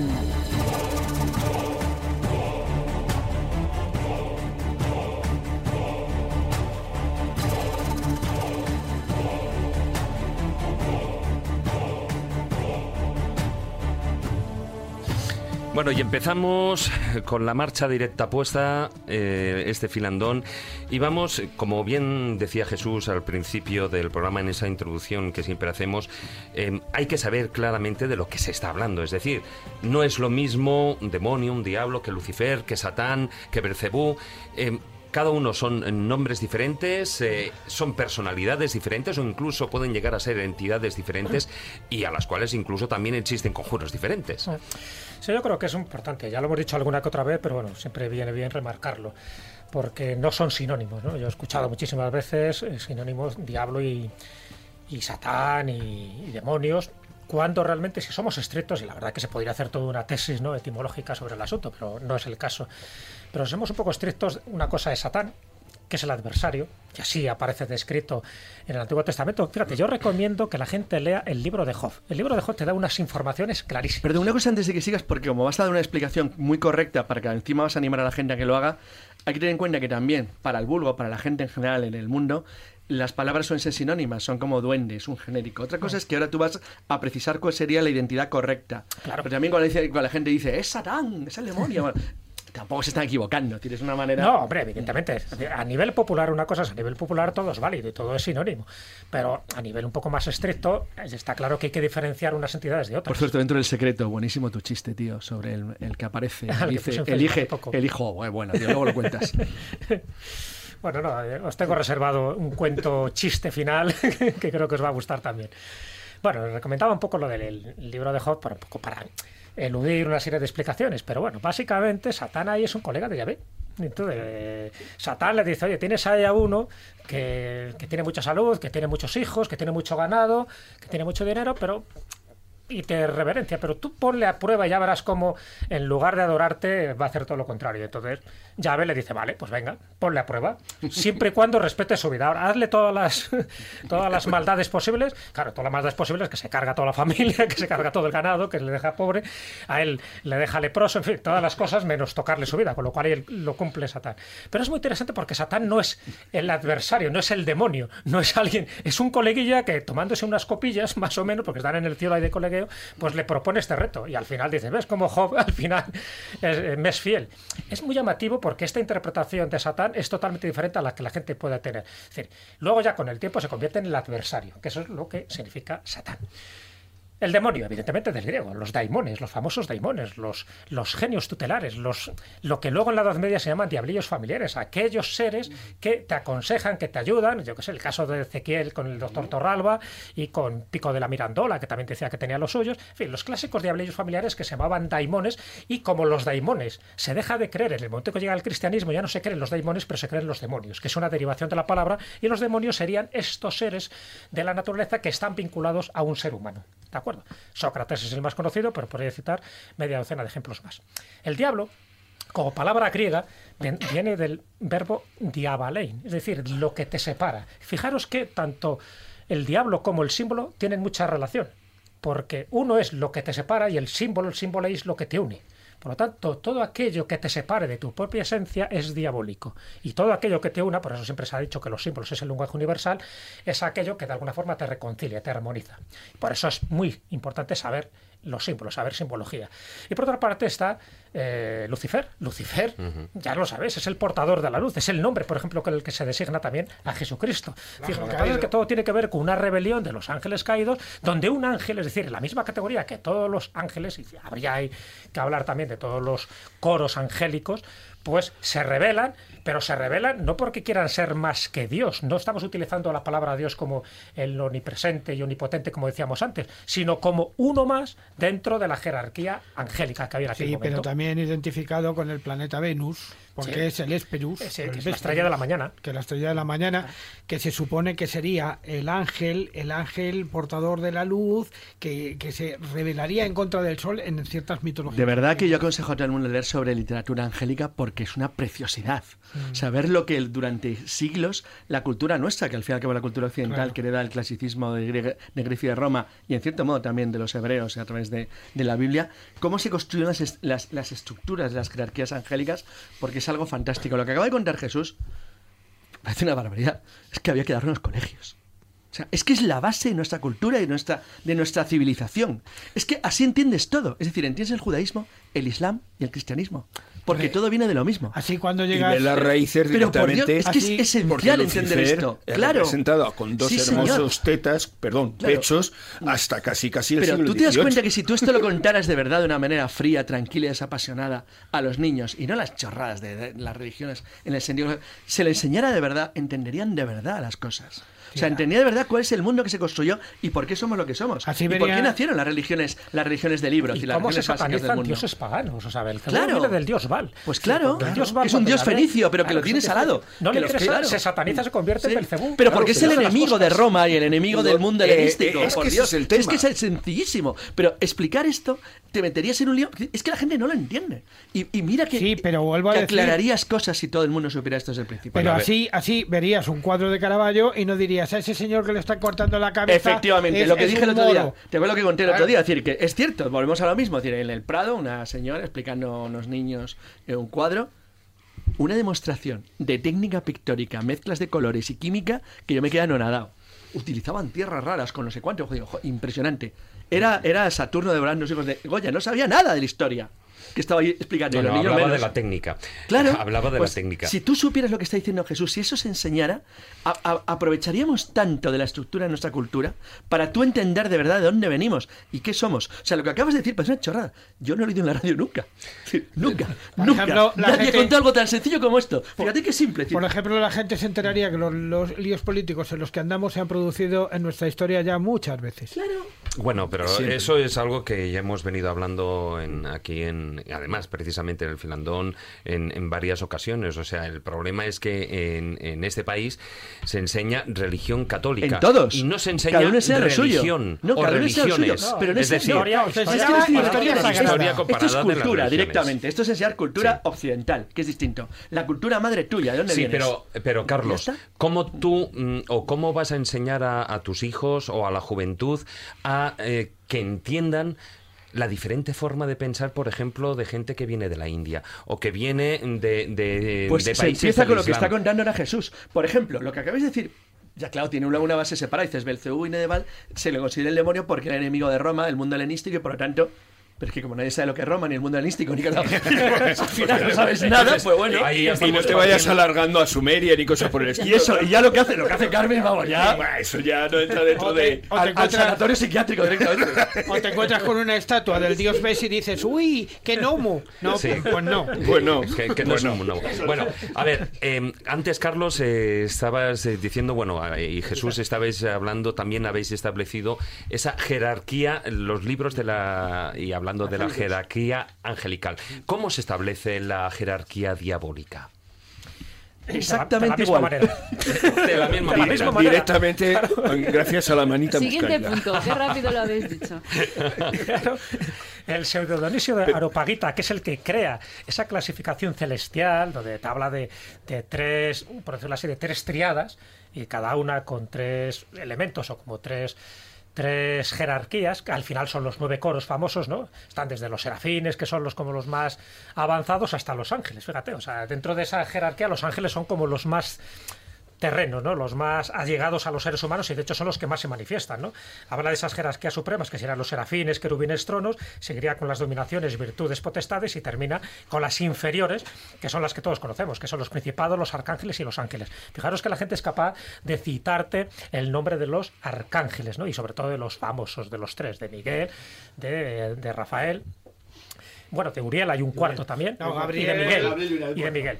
Gabriel, es que el es muy importante en el mundo islámico, es el Gabirol. Bueno, pues cuando se hace la jerarquía infernal se utiliza lo mismo porque son ángeles de todos estos, de todas estas, eh, ¿cómo llamar? categorías que se revelan y por lo tanto ellos con sus nombres son los que se encargan de provocar una rebelión, pero también cada uno se especializa en intentar a los seres humanos. Es decir, cada uno tiene su especialidad.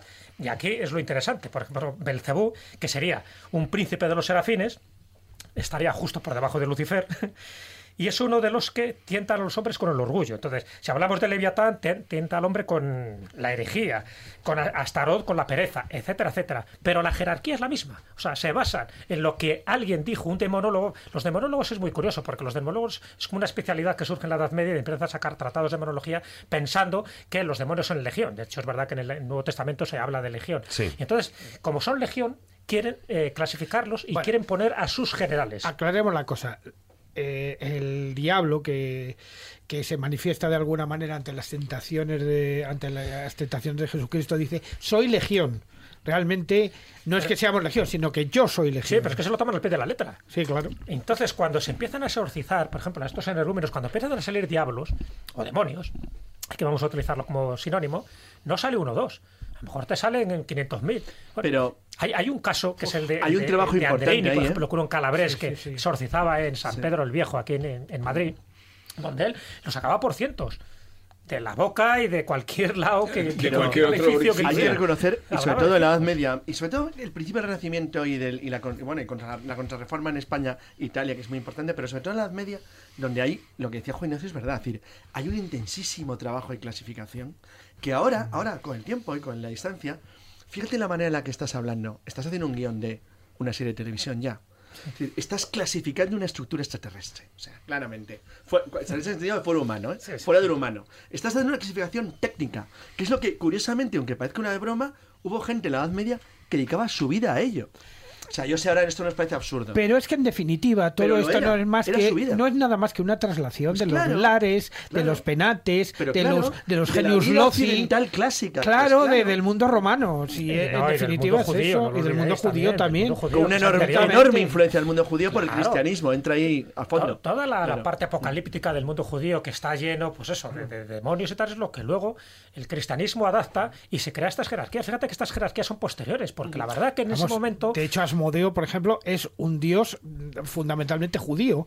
claro o sea, un demonio, quiero decir, fundamentalmente judío, porque es el, guardián de los secretos del templo de Jerusalén. Sí, y además incluso a veces le presentan cojo, con lo cual se asocia un poco al diablo cojuelo. Básicamente un poco explico, porque antes lo dejé un poco en el aire. Diablo cojuelo, para que veas, es una especie de, ser elemental de la naturaleza, que dice que también se revela, pero bueno, es el primero que cae a la tierra dentro de, esa invasión y todos encima caen.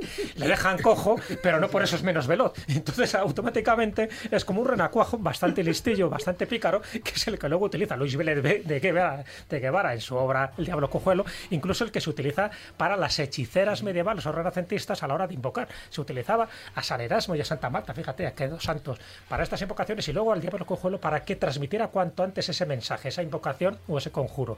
Entonces el Diablo Cojuelo siempre ha estado ahí como fisgón. De hecho, la novela de Luis Vélez de Guevara, que tiene unos cinco trancos, si no recuerdo mal, que son como cinco escenas, es el que se encarga de levantar los techos de las casas de Madrid para ver, para fisgar, para husmear todo lo que estaba ocurriendo ahí. Y al final se dan cuenta que daba igual que fueras un obispo, que fueras un abogado, que fueras un médico, todos tenían sus diablos ocultos, es decir, los secretos que tenían que ocultar.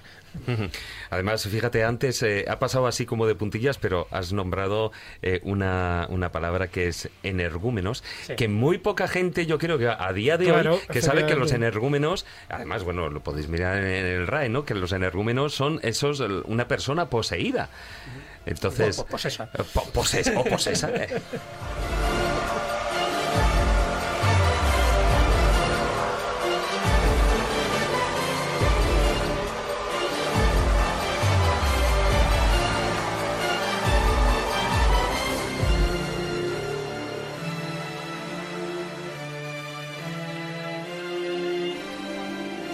Seguimos eh, con el programa. Antes eh, también Jesús has comentado al principio del programa aquello cuando estamos hablando de los muchos nombres y que em, nombrar a uno de los diablos también es llamarle.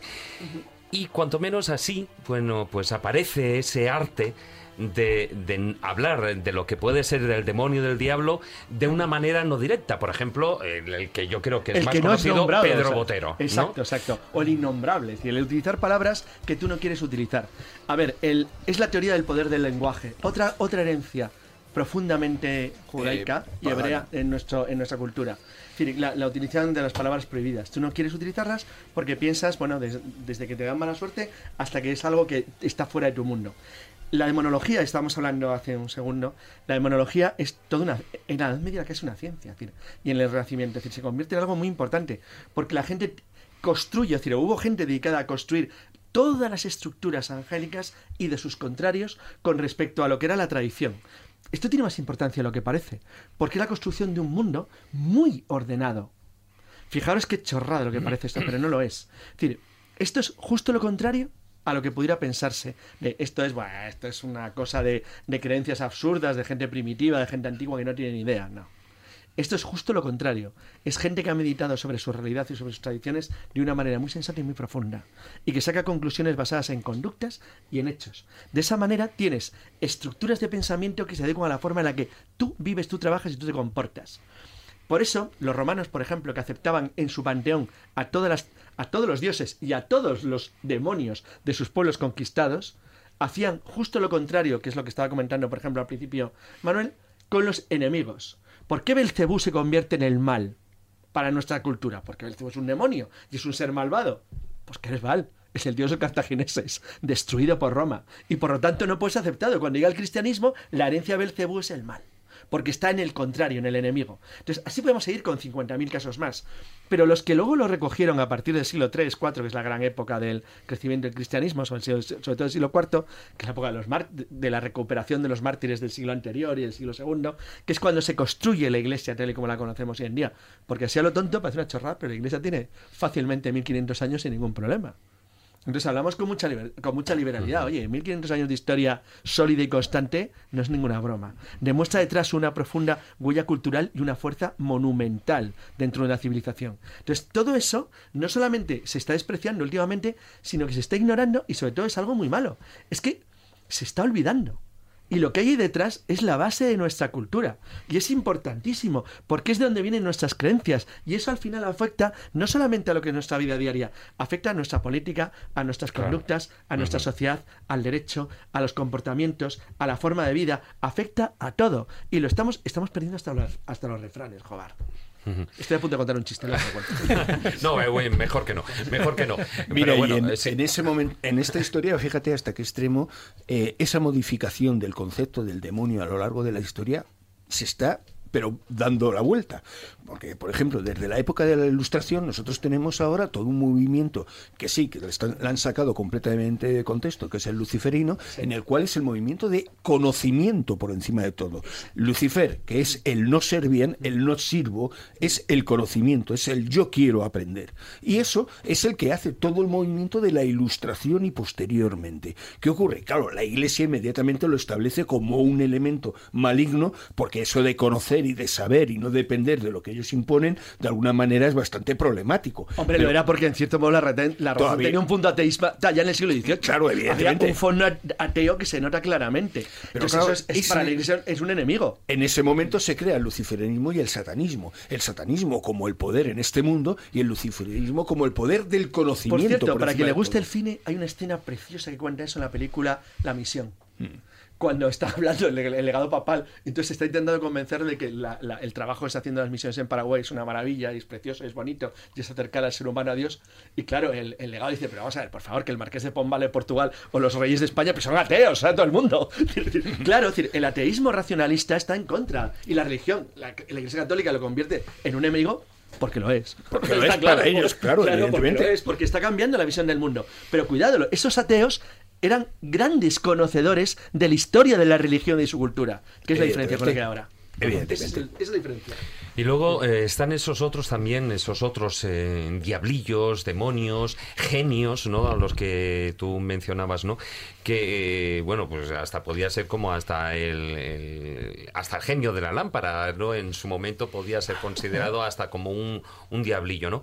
Em, que suelen, bueno, tienen una gran diferencia en cuanto a concepto de todos estos eh, diablos eh, que estamos refiriéndonos dentro del mundo judeocristiano. Bueno, más que judeocristiano, sobre todo el mundo católico, cristiano católico, porque en, el judaísmo, por ejemplo, bueno, pues también tienes a, otro tipo de, bueno, lo que es dentro del folclore, los el, el dibuk o algunos pequeños em, diablillos, demonios, que son espíritus, incluso que eran espíritus de, de personas humanas que en su momento al fallecer se vuelven malos, etcétera, etcétera.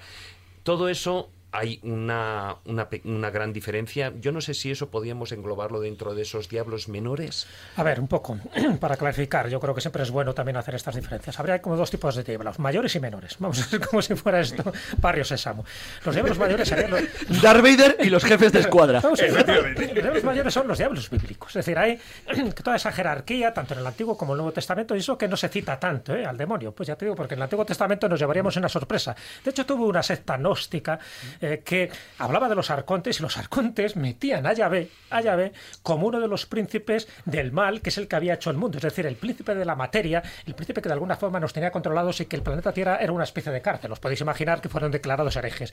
Pero bueno, es muy interesante esa cosmovisión que tenían los gnósticos, donde iba en contra de la idea imperante en aquel momento, que es la de San Pablo.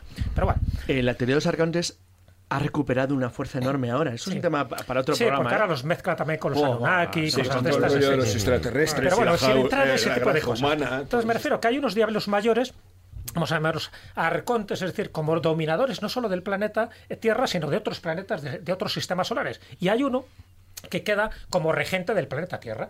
Y ese queda como regente, unos los llaman, pues ese, Lucifer, otros le pueden llamar Yahvé, lo cual es una especie de contrasentido, porque la gente puede decir, ah, pero Yahvé no es el Dios bueno. Bueno, por eso digo que cuidado, porque había herejías, sectas, que decían lo contrario. Lo dejo ahí, no, no vamos a entrar en esos detalles. Y luego están los dioses menores, que digo que son a mí particularmente los que me interesan más, porque forman parte del folclore, forman parte de las leyendas, de las creencias populares y sobre todo de muchas de estas cosas que ha dicho Carmen. Es decir, se pensaba que había un reino intermedio. Ese reino intermedio estaba entre los hombres y los dioses, ¿no? O Dios, si hablamos de las religiones monoteístas. Y ese reino intermedio, pues había criaturas que nos querían ayudar o no nos querían ayudar, y alrededor de eso hay como supersticiones. Os recuerdo la más conocida, cuando uno derramaba un frasco de sal sobre la mesa, ¿qué hacías? Automáticamente eh, echabas eh, sal por tu hombro izquierdo, porque en tu hombro izquierdo, donde estaba el diablillo Sí. tentador que te estaba diciendo que sí, que sí, venga, roba, roba, y que no te preocupes, que esto... y, el, y en el hombro derecho estaba el angelito y dice, por Dios, que te condenas, ten cuidado que ya te tenemos aquí apuntadas unas cuantas faltas. Entonces, había que hacerlo porque la gente se pensaba que de alguna forma esos mm, dioses tutelares estaban unos para tentarte, para llevarte por el mal camino, por el camino de la mano izquierda y otros por el camino de la mano derecha. Desde esa perspectiva entran los seres elementales de naturaleza. Entonces, todos aquellos que tenían cuernos, que tenían rabo, que tenían pezuñas, se consideraban que eran demonios menores. Es decir, pobrecillos ellos, están más vinculados a la naturaleza y a lugares mágicos, a lugares de poder. Pero claro, ahí entra el caso del pedrete, ahí entran las lamias, ahí entra el, di- el diaño burlón. Es decir, ahí entran todo tipo de seres como el busgoso, como los sátiros, como el dios Pan. Es decir, todos aquellos seres que están vinculados a la naturaleza y por lo tanto a la fertilidad, a lo más profundo de la naturaleza, todos esos seres que tenían estas características que se le atribuyeron al diablo, entran a formar parte de estos diablos menores. No son tan malos como para condenarte, pero sí te tientan. Porque Que en realidad, digan a San exacto, Antonio, porque por no eran malos en el sentido. De hecho, carecían de, de moral. Claro, eran seres amorales que se Eran adaptaban a ti. Por lo tanto, eran magníficos para fijarte un camino o una conducta correcta. Es decir, en ese sentido cumplía una función importante. Pero no solamente las sociedades cristianas, también las sociedades paganas, que la moralidad básicamente es Pero- la misma que la nuestra. Además, cuidado que en el mundo oriental esos demonios que aparecen representados, esos de las máscaras y esas cosas, no tienen nada que ver con No, los no, nuestros, no, porque no. son otras fuerzas de la naturaleza que son las mismas, pero vistas desde otro punto de vista. Explicadas de otra forma. Sí, en- explicadas en de gran otra medida forma. porque son no Porque dejan de ser eh, Es un universal esto, Eh, sí. realmente, porque la máscara que hay pues en una tribu, por ejemplo, del Amazonas, cumplen las mismas funciones que otra máscara, yo que sé, que en Roma en su momento, ¿no? En su momento te recuerdo que en- en nosotros teníamos la máscara de la persona. La persona, eh, ese concepto de máscara que se utilizaba Es que en el persona es teatro, máscara. era para representar un personaje, una entidad que no se asociara al actor. Y realmente es el mismo concepto de todas las máscaras, ya sea en África, en Oriente o donde queráis. La simbología que tiene es la misma. Representa un elemento para evitar que se confunda el señor que la lleva con ese Dios. Dios, el Dios, el- la entidad espiritual, lo que sea, es diferente. Es otra cosa. Y se le va a ver en la representación de la persona, la máscara. Esa imagen diferente. Y aún así, ahí, si no recuerdo mal, eh, incluso en una época se consideraba que eh, los demonios o el demonio tenía dos caras, una en delante y otra detrás. El juego, el juego de Jano. Claro, pero estamos claro. Sí, es un dios pagano que luego se demoniza. A ver, cuando llega el cristianismo hace dos cosas esenciales con todo este tipo de criaturas, de dioses que estaban por ahí. Digo dioses porque eran los dioses de la naturaleza. No había un accidente geográfico, fuera un monte, fuera una laguna, fuera una cueva que no tuviera su dios tutelar, el genius loki que llamaban los romanos. Entonces, claro, ¿qué ocurre? Cuando llega el cristianismo, se convierte también en una fuerza represora con todas las creencias que no son cristianas. Entonces, tiene dos maneras, que es satanizarlo, entonces lo convierten como en demonios, o lo asimilas. Entonces, en aquellos lugares, por ejemplo, donde había ninfas asociadas a las aguas, pues eras una ermita dedicada a San Juan Bautista. ¿Por qué? Porque era el que tenía todas las papeletas para ser, para ser el más acorde a la divinidad y sobre todo a la parte terapéutica que tenían esas aguas, esas fuentes. Pero no olvidemos un detalle, yo creo que es fundamental. Dentro de esta concepción popular y supersticiosa de la, de la existencia de demonios, que te estaban tentando, es decir, que te querían llevar por el mal camino, había toda una serie de estrategias para neutralizarlos. Entonces, ¿cómo se neutralizaban? ¿Cómo les tenías para bien? Pues por una parte, haciendo distintos rituales, de ahí los dioses penates, los dioses lares, es decir, claro, si yo les tengo a mi favor, a mí no me hacen ningún daño. ¿Por qué? Porque sabían que podían ser buenos o malos. Es que el lararium romano, por ejemplo, era el lugar donde se fabricaban estos, estos diosecillos. Pero como eran amorales, y sean amorales, es decir, como son seres que te pueden hacer el bien o el mal, ¿por qué son buenos o malos? Si entras en sus territorios, si incumple sus tabúes, pues adiós muy buenas. Es decir, van a hacer lo posible para perjudicarte el que tú hagas algún tipo de de, labor allí. Que se lo digan, por ejemplo, a los aluses en, México, en el México precolombino, que luego también eh, siguen de, bueno, creyendo en ellos. Sabes que hay altares, por ejemplo, en los distintos Es interesante. La, la, historia de los aluses en Yucatán, por ejemplo, porque la presencia cristiana con la entrada de los españoles que destrozaron la cultura que ve allí, porque la realidad durante un tiempo, es muy similar. Lo que pasa es que nosotros lo hemos olvidado. Lo hemos olvidado no porque queramos olvidar, no porque seamos malas personas, sino porque, porque nuestra propia historia lo olvidó. Cuando los primeros indoeuropeos empiezan a llegar a las zonas occidentales, un pueblo es básicamente lo que cree, lo que habla y cómo se rigen sus costumbres. lo que hablamos nosotros evidente lo que es, es latín, más o menos degeneradillo, pero es latín. El latín es un idioma que a su vez nace en algún lugar del este de Europa o de los pantanos de este Europa hace unos cuantos miles de años. Cuando los pueblos indoeuropeos entran en Occidente, a los pueblos originales que habían, con la notable excepción superviviente de los vascos, los aplastan y los empujan a las zonas periféricas extrañas. Y sus dioses y sus creencias las van absorbiendo o eliminando. Por lo tanto, como todo pueblo invasor, lo que pasa es que eso que los europeos decíamos, anda, mira cómo han hecho en la India, se hizo exactamente igual aquí. Lo que pasa es que lo hemos perdido porque Roma lo borró.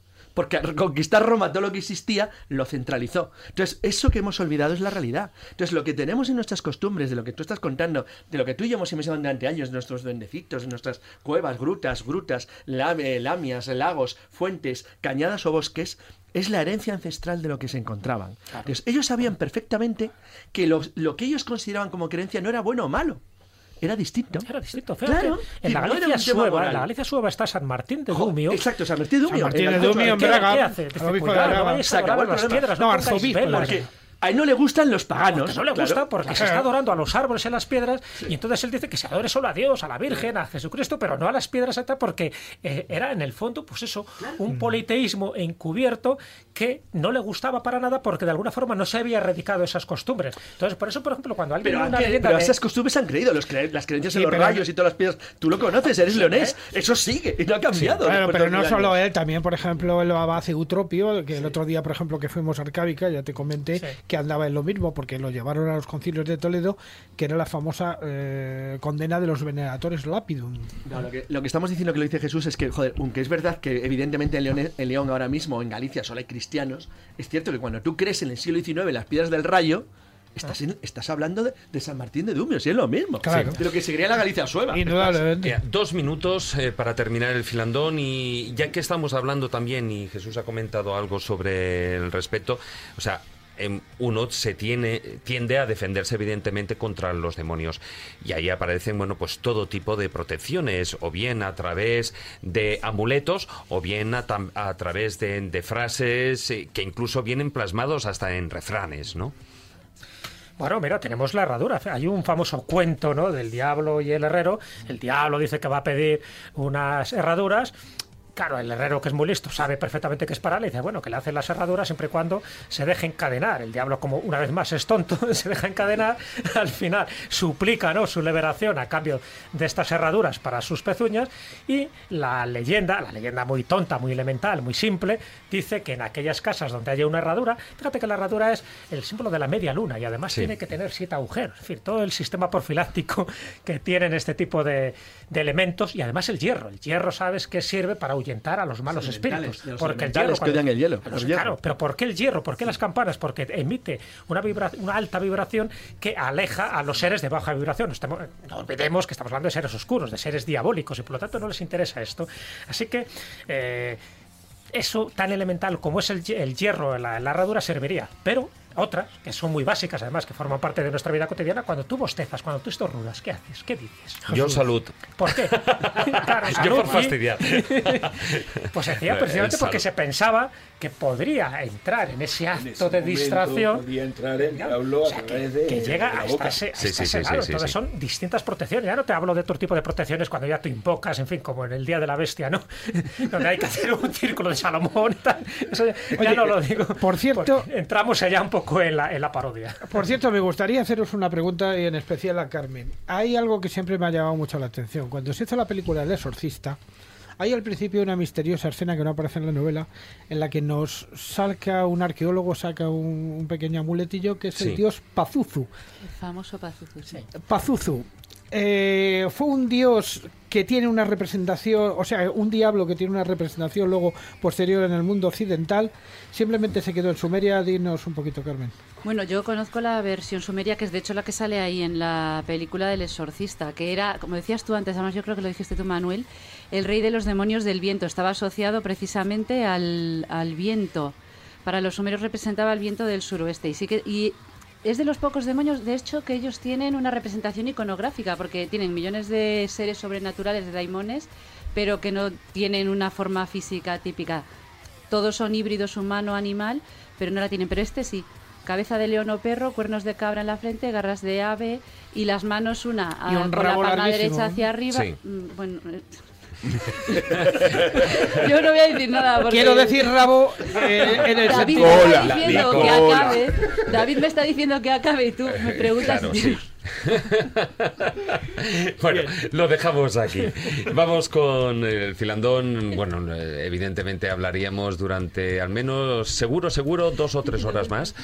Seguro, tranquilamente, pero el tiempo se nos acaba para él.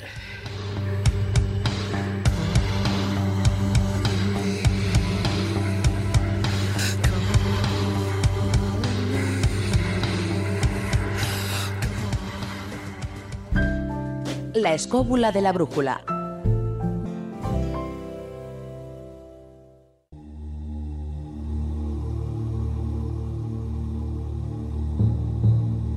El taller del pintor.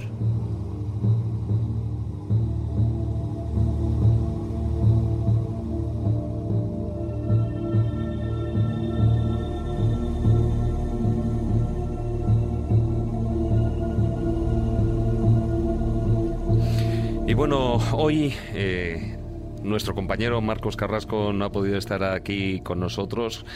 Por desgracia, bueno, por suerte también, evidentemente, por cuestiones eh, laborales, pero sí que no se ha querido perder la participación en el programa porque precisamente hoy que hablamos eh, de esos demonios, para él hubo desde su niñez, quedó claro, y además una de las razones por las que cuales quiso ser dibujante fue a, raíz y, y pues a causa de un demonio.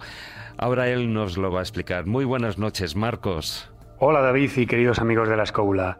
Aquí estoy recluido voluntariamente desde el taller del pintor en Escobulandia, donde podéis imaginar que los pigmentos y los aceites se combinan en una alquimia especial, pues dando lugar a los cuadros, a la magia, a todo este tipo de figuras. Y en este caso, hoy, para hablar de mi relación diabólica con Lucifer. Pero, un momento, no os vayáis a pensar que soy de los que hago en mi estudio alguna misa negra extraña para convocar al maligno y así conseguir, pues, digamos, alguna aventajada inspiración o algo así, ni mucho menos.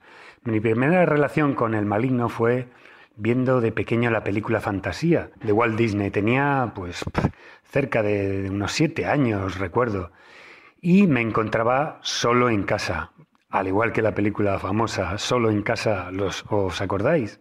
Después de hacer alguna trastada que otra, pues, en fin, me dediqué a ver la película en uno de los únicos canales que existían por aquella época, el canal 1 y luego el UHF, que es el equivalente al, a la 2 donde vemos los documentales y todo ese tipo de cosas.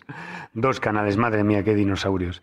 Me extasié de alguna forma con, con los dibujos de Walt Disney y con ese, con, con ese Mickey Mouse luchando contra las escobas en El aprendiz de brujo, con los dioses del Olimpo, con el ballet protagonizado por los, por los gráciles hipopótamos, eh, con la lucha de los dinosaurios hasta su extinción, en esta consagración de la primavera, y bueno, pues hasta que se plasmó en la pantalla una noche en el Monte Pelado, con esa maravillosa y sobrecogedora música de, de Mussorgsky, orquestada en esta ocasión para, para, la propia película que Disney le encargó por Leopoldo Stokowski.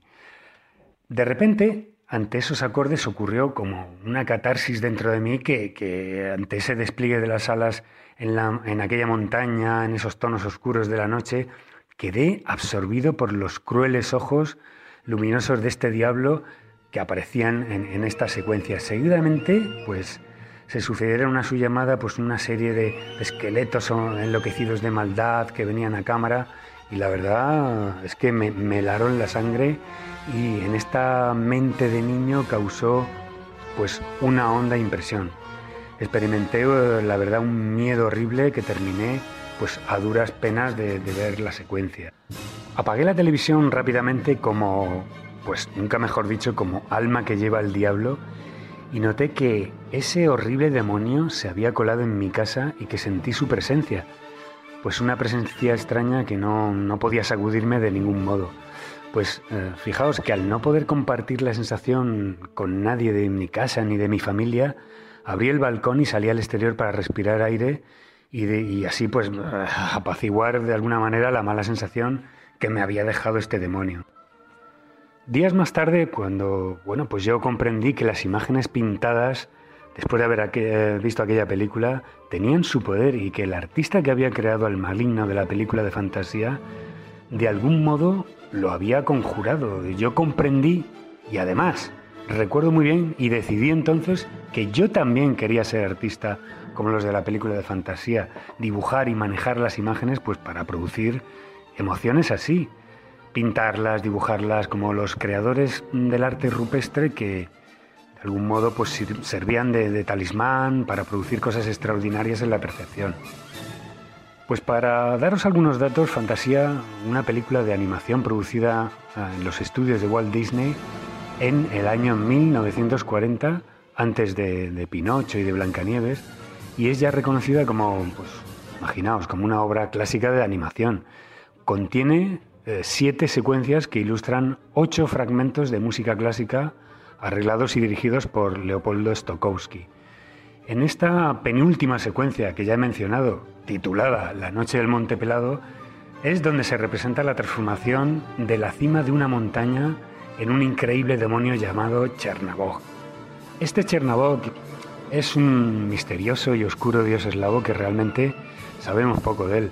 La pieza musical está inspirada realmente en un cuento de Nikolai Gogol, en la cual un campesino presencia un aquelarre en el Monte Pelado, cerca de Kiev, en la noche de San Juan.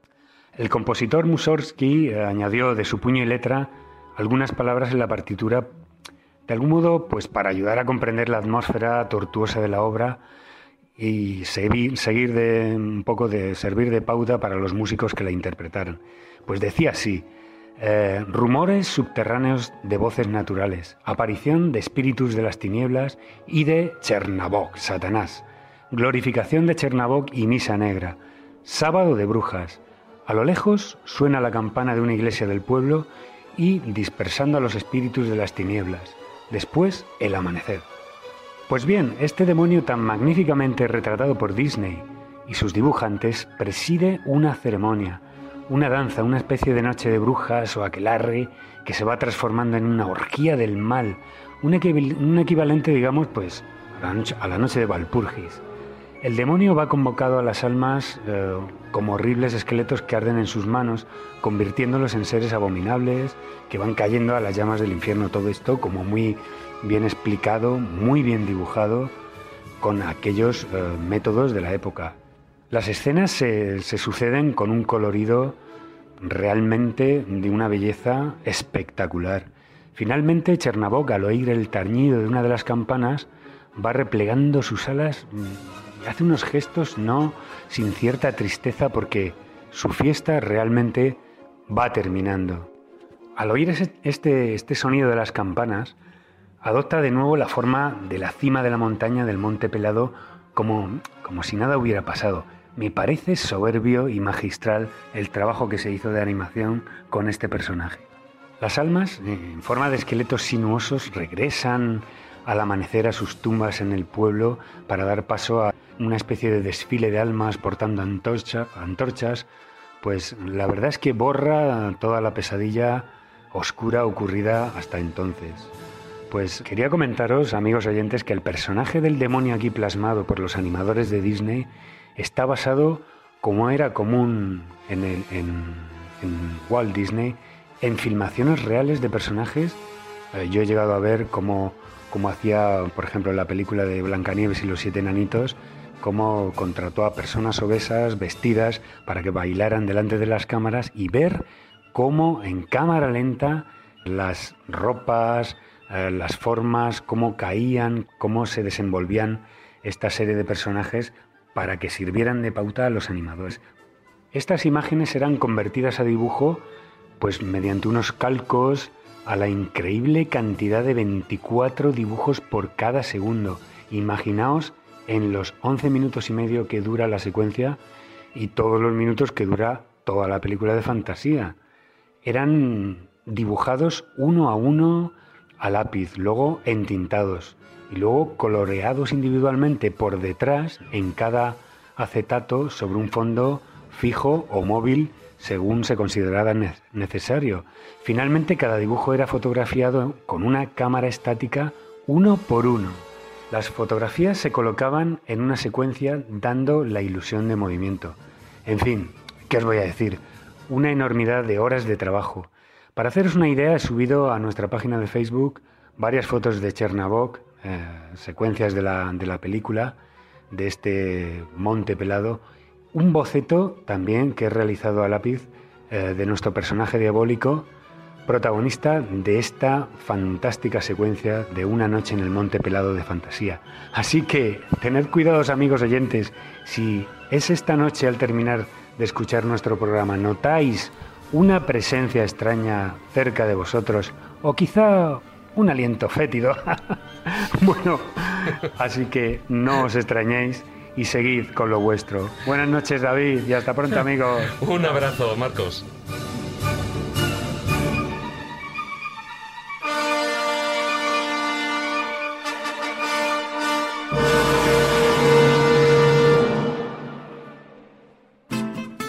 La escóbula de la brújula. La escóbula de la brújula.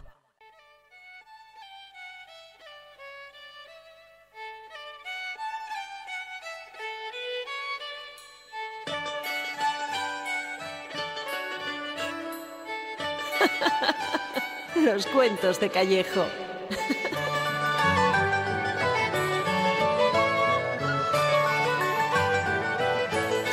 Bueno, Jesús, hay que superar esa historia, ¿eh? va a ser difícil, ¿eh? Ahí Marcos ha estado hasta cumbre, está insuperable. Hasta, hoy la historia, la verdad, y hasta, bueno, eh, por supuesto, la, animación dirigida por Disney. Pero bueno, tú hoy nos traes, evidentemente, un relato em, de estos breves en relacionado con el diablo con el diablo y con ciertas profesiones que parece que están mal vistas. Sabes que hay profesiones que tienen mala fama y a veces se asocian ¿no? con secuaces del diablo. Así que os he traído una especie de cuento chiste callejil que va por ahí los tiros. Bueno, pues vamos a escucharlo.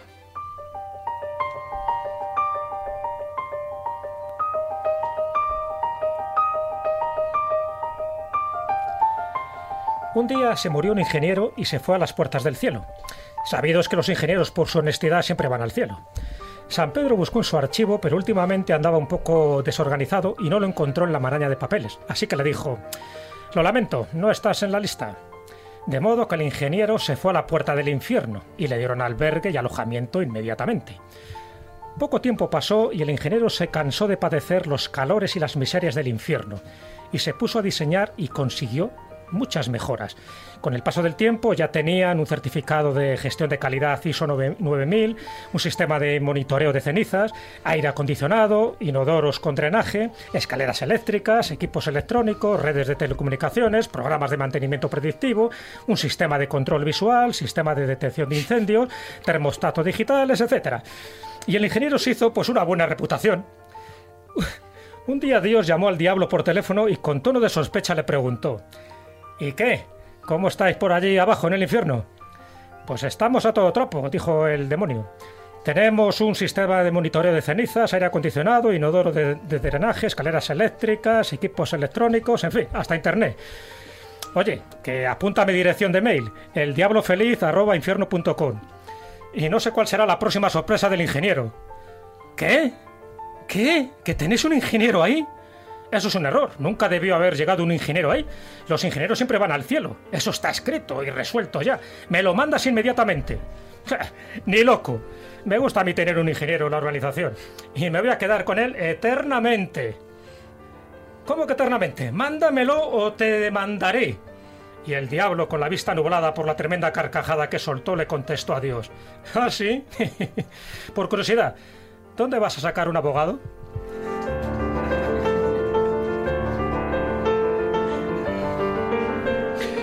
La verdad es que qué mala fama tienen algunas profesiones, ¿eh? Ya lo dice el refrán, el diablo antes de diablo fue abogado. Menos mal que tú también, ¿eh? Que si no... Pero Carlitos ha ejercido más que yo. Sí, sí, sí. sí. De, todas maneras, bueno...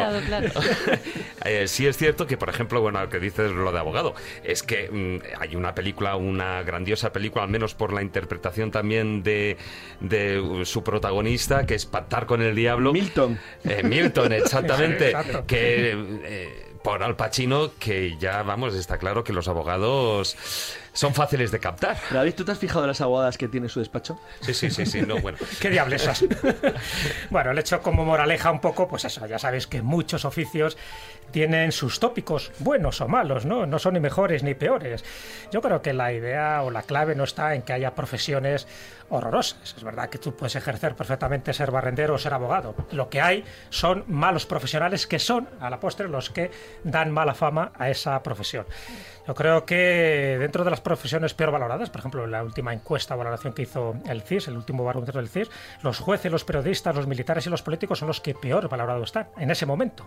Pero, ¿eso qué quiere decir? ¿Que son malas profesiones, que son aliados un poco del mal para hacer la puñeta? Ah, yo creo que la clave está en esos profesionales. Un buen profesional, sea lo que sea, haga lo que haga, es lo que prestigia y dignifica su profesión. Lo decía Steve claro, su trabajo. Claro, y su trabajo. Steve Jobs, dentro de las claves que daba para el éxito, decía una que era fundamental, para mí, yo creo que básica. Dice, sé tú mismo y haz lo que te gusta. Dice, de esa forma vas a obtener el éxito y vas a hacer lo mejor posible. No hay nada peor que estar en una profesión, en un trabajo que te disgusta, porque entonces tú generas también esa inestabilidad y esa preocupación en todos los demás, que se lo digan a determinados funcionarios que tienen que atender el público y que no les gusta su trabajo, lo que generan de sufrimiento. Por lo tanto, yo creo que es eso, este cuento chistecillo viene un poco a significar que es verdad que los abogados tienen mala fama, pero cuidado, dentro de los abogados hay distintas especialidades. Los abogados penales parece que lo tienen bastante peor que los civilistas. Lo, lo siento, les toca. les toca a ellos.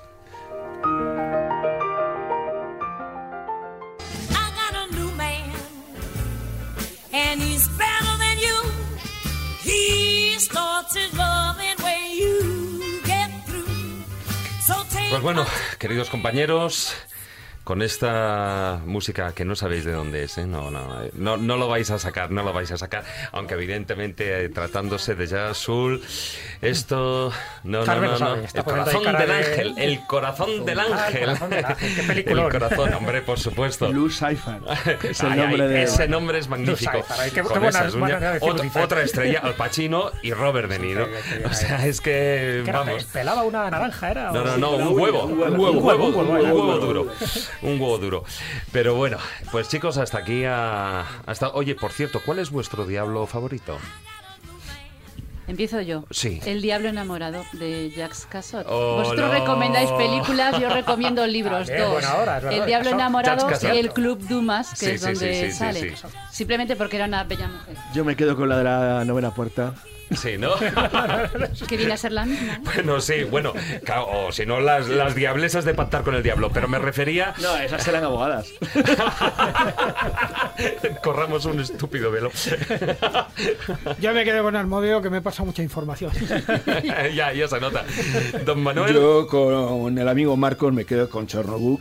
Me Ay, tragué ay, ay. una semana entera, dos en dos sesiones diarias, fantasía. De fantasía, que por cierto, yo me he acabé, equivocado. y acabé directamente con la paciencia de mi abuelo. Ah, sí, ¿no? El pobre hombre, los dos primeros días fue, y el tercero llegó a un acuerdo con el, eh, el, el que estaba allí controlando la- los, eh, los asientos. eh, para que me echara un vistazo de vez en cuando, porque claro, yo era un, un crío, y me tragué, ya te digo, durante cinco días seguidos dos sesiones Dos diarias, sesiones. porque no ha habido, para mí no hay una película semejante. De 1940, yo antes me he equivocado, Maese me lo ha, me lo ha recordado, eh, no fue dirigida por él. Fue, eh, o sea, Walt Disney era como productor, Era evidentemente. productor. Y para vos, Jesús... Bueno, pues yo me quedo con el de Año Burlón. En fin, dentro de la mitología gallega me encanta este personaje porque encima te hace una trastada y se va y, va y se descojona.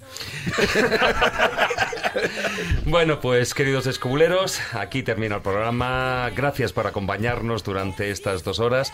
Os recordamos, como siempre, nuestra página web, laescóbula.com y nuestra presencia en las redes sociales. En Facebook, la página oficial, La Escóbula de la Brújula. Y en Twitter, nuestro perfil es arroba Buenas noches, amigos. Tratad de ser felices e ilustraos. Hasta la próxima semana.